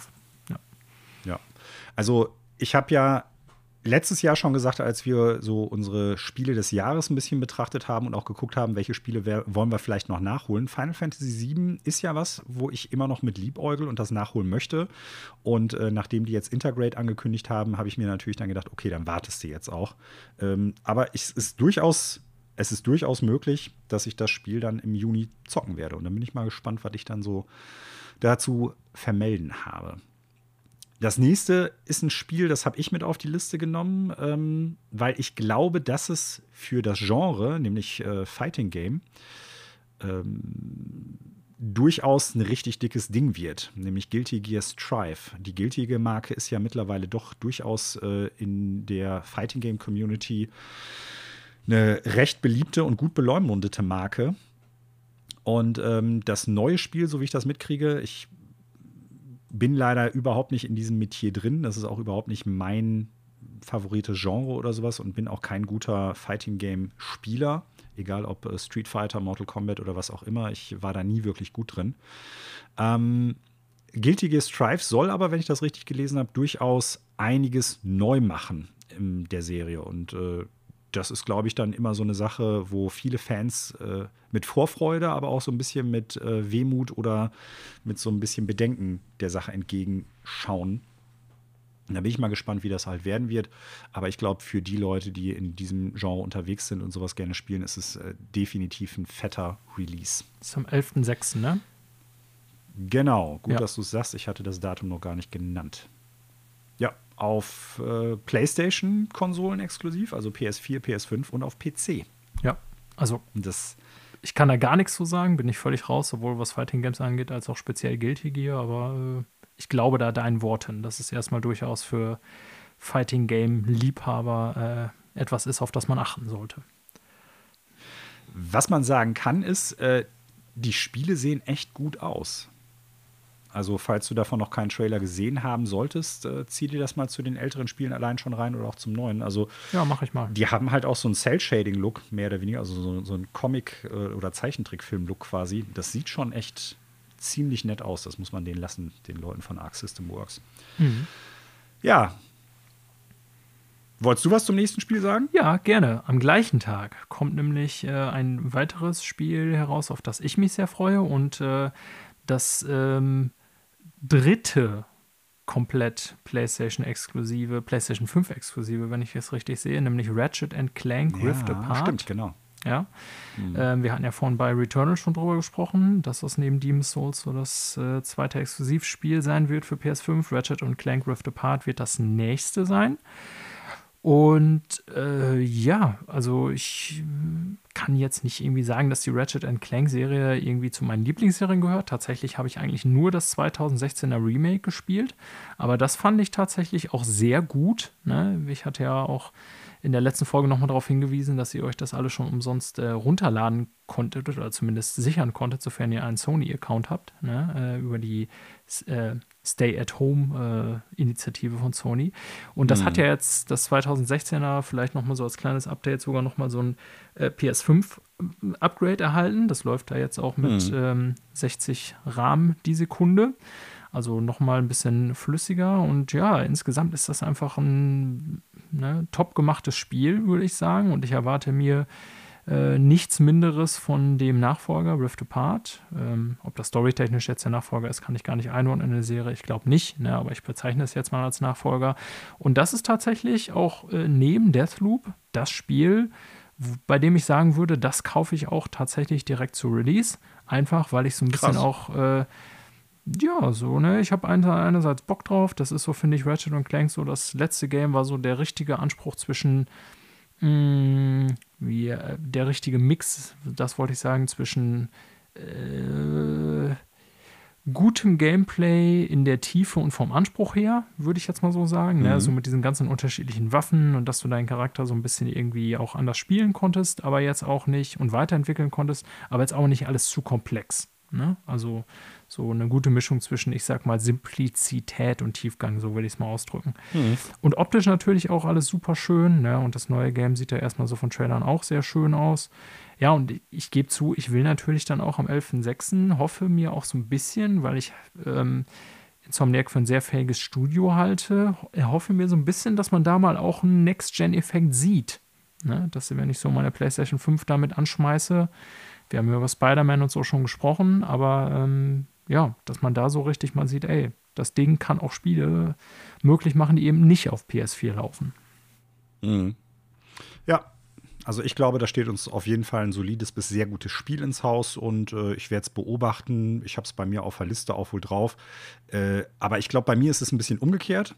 Also je nachdem, was ich zu dem Zeitpunkt zu spielen haben werde und wie weit ich auch mit anderen längeren Spielen, zum Beispiel vielleicht Final Fantasy VII, dann auch irgendwie äh, zu tun haben werde, könnte es sein, dass ich es mir später irgendwann hole. Also ich, ich werde es abwarten.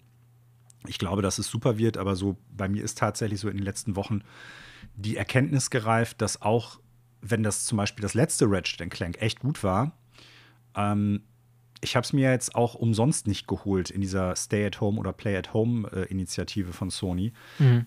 Es könnte durchaus sein, dass dieses Spiel jetzt auch wieder ein Spiel wird, was ich mir dann hole, aber die Motivation, das jetzt dann wirklich zu zocken oder die Vorfreude dann doch nicht so groß ist, als dass ich es direkt dann spielen werde.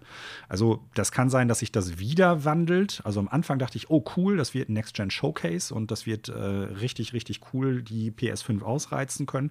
Wird es vielleicht auch, aber ich kann dir nicht genau sagen, warum.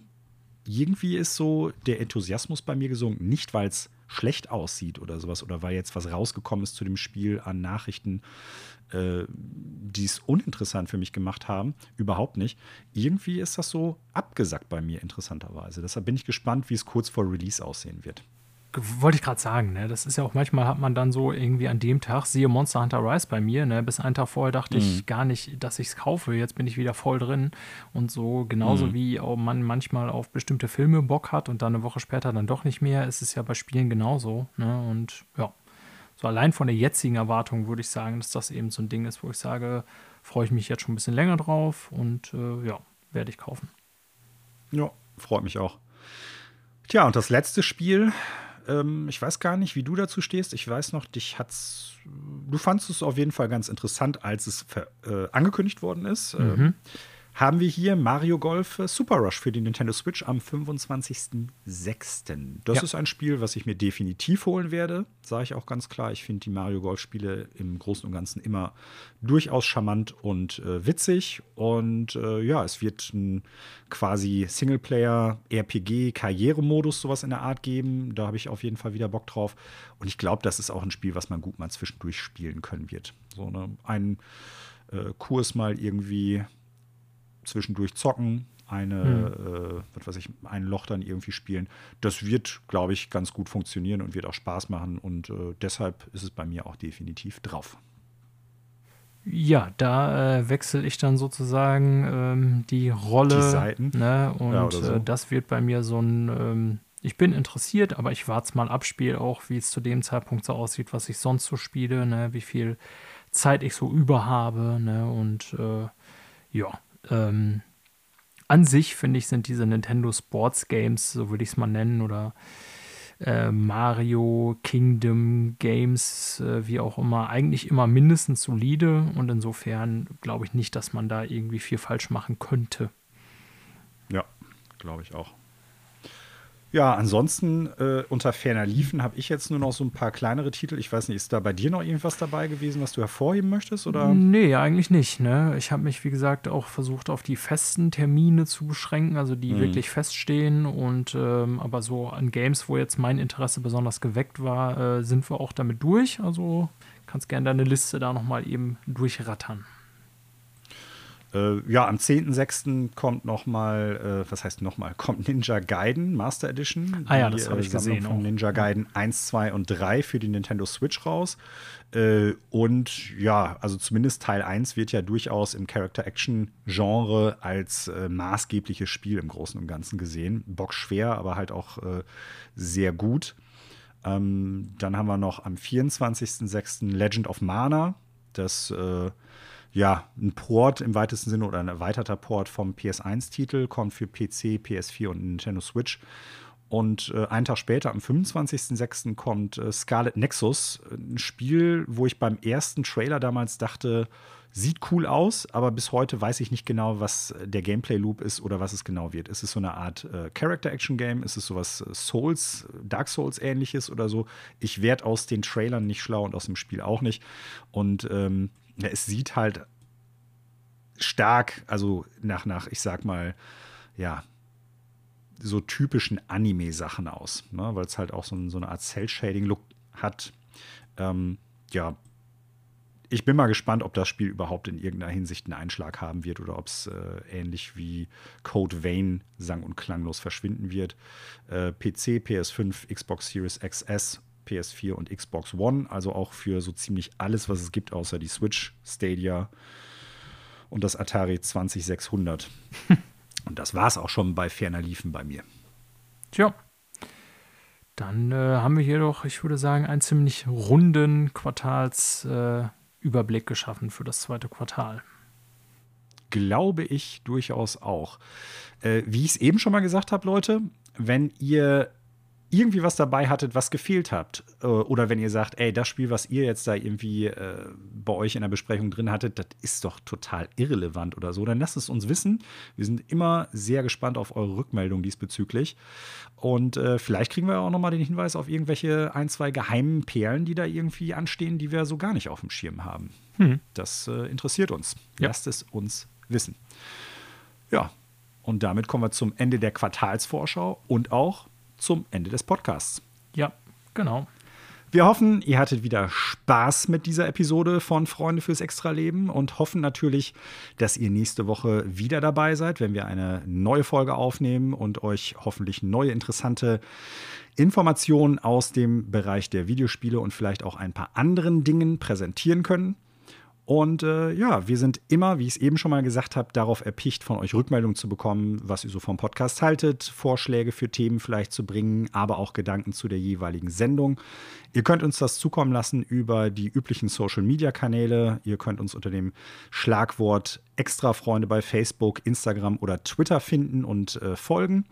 Und ihr könnt natürlich unsere Podcast über Enker FM vor allen Dingen als Podcast-Catcher hören und äh, wahrnehmen und könnt dann nochmal gucken, wo ihr das kriegt. Aber im Großen und Ganzen über die ganzen gängigen Podcast-Sachen wie Apple Podcasts und äh, Spotify zum Beispiel.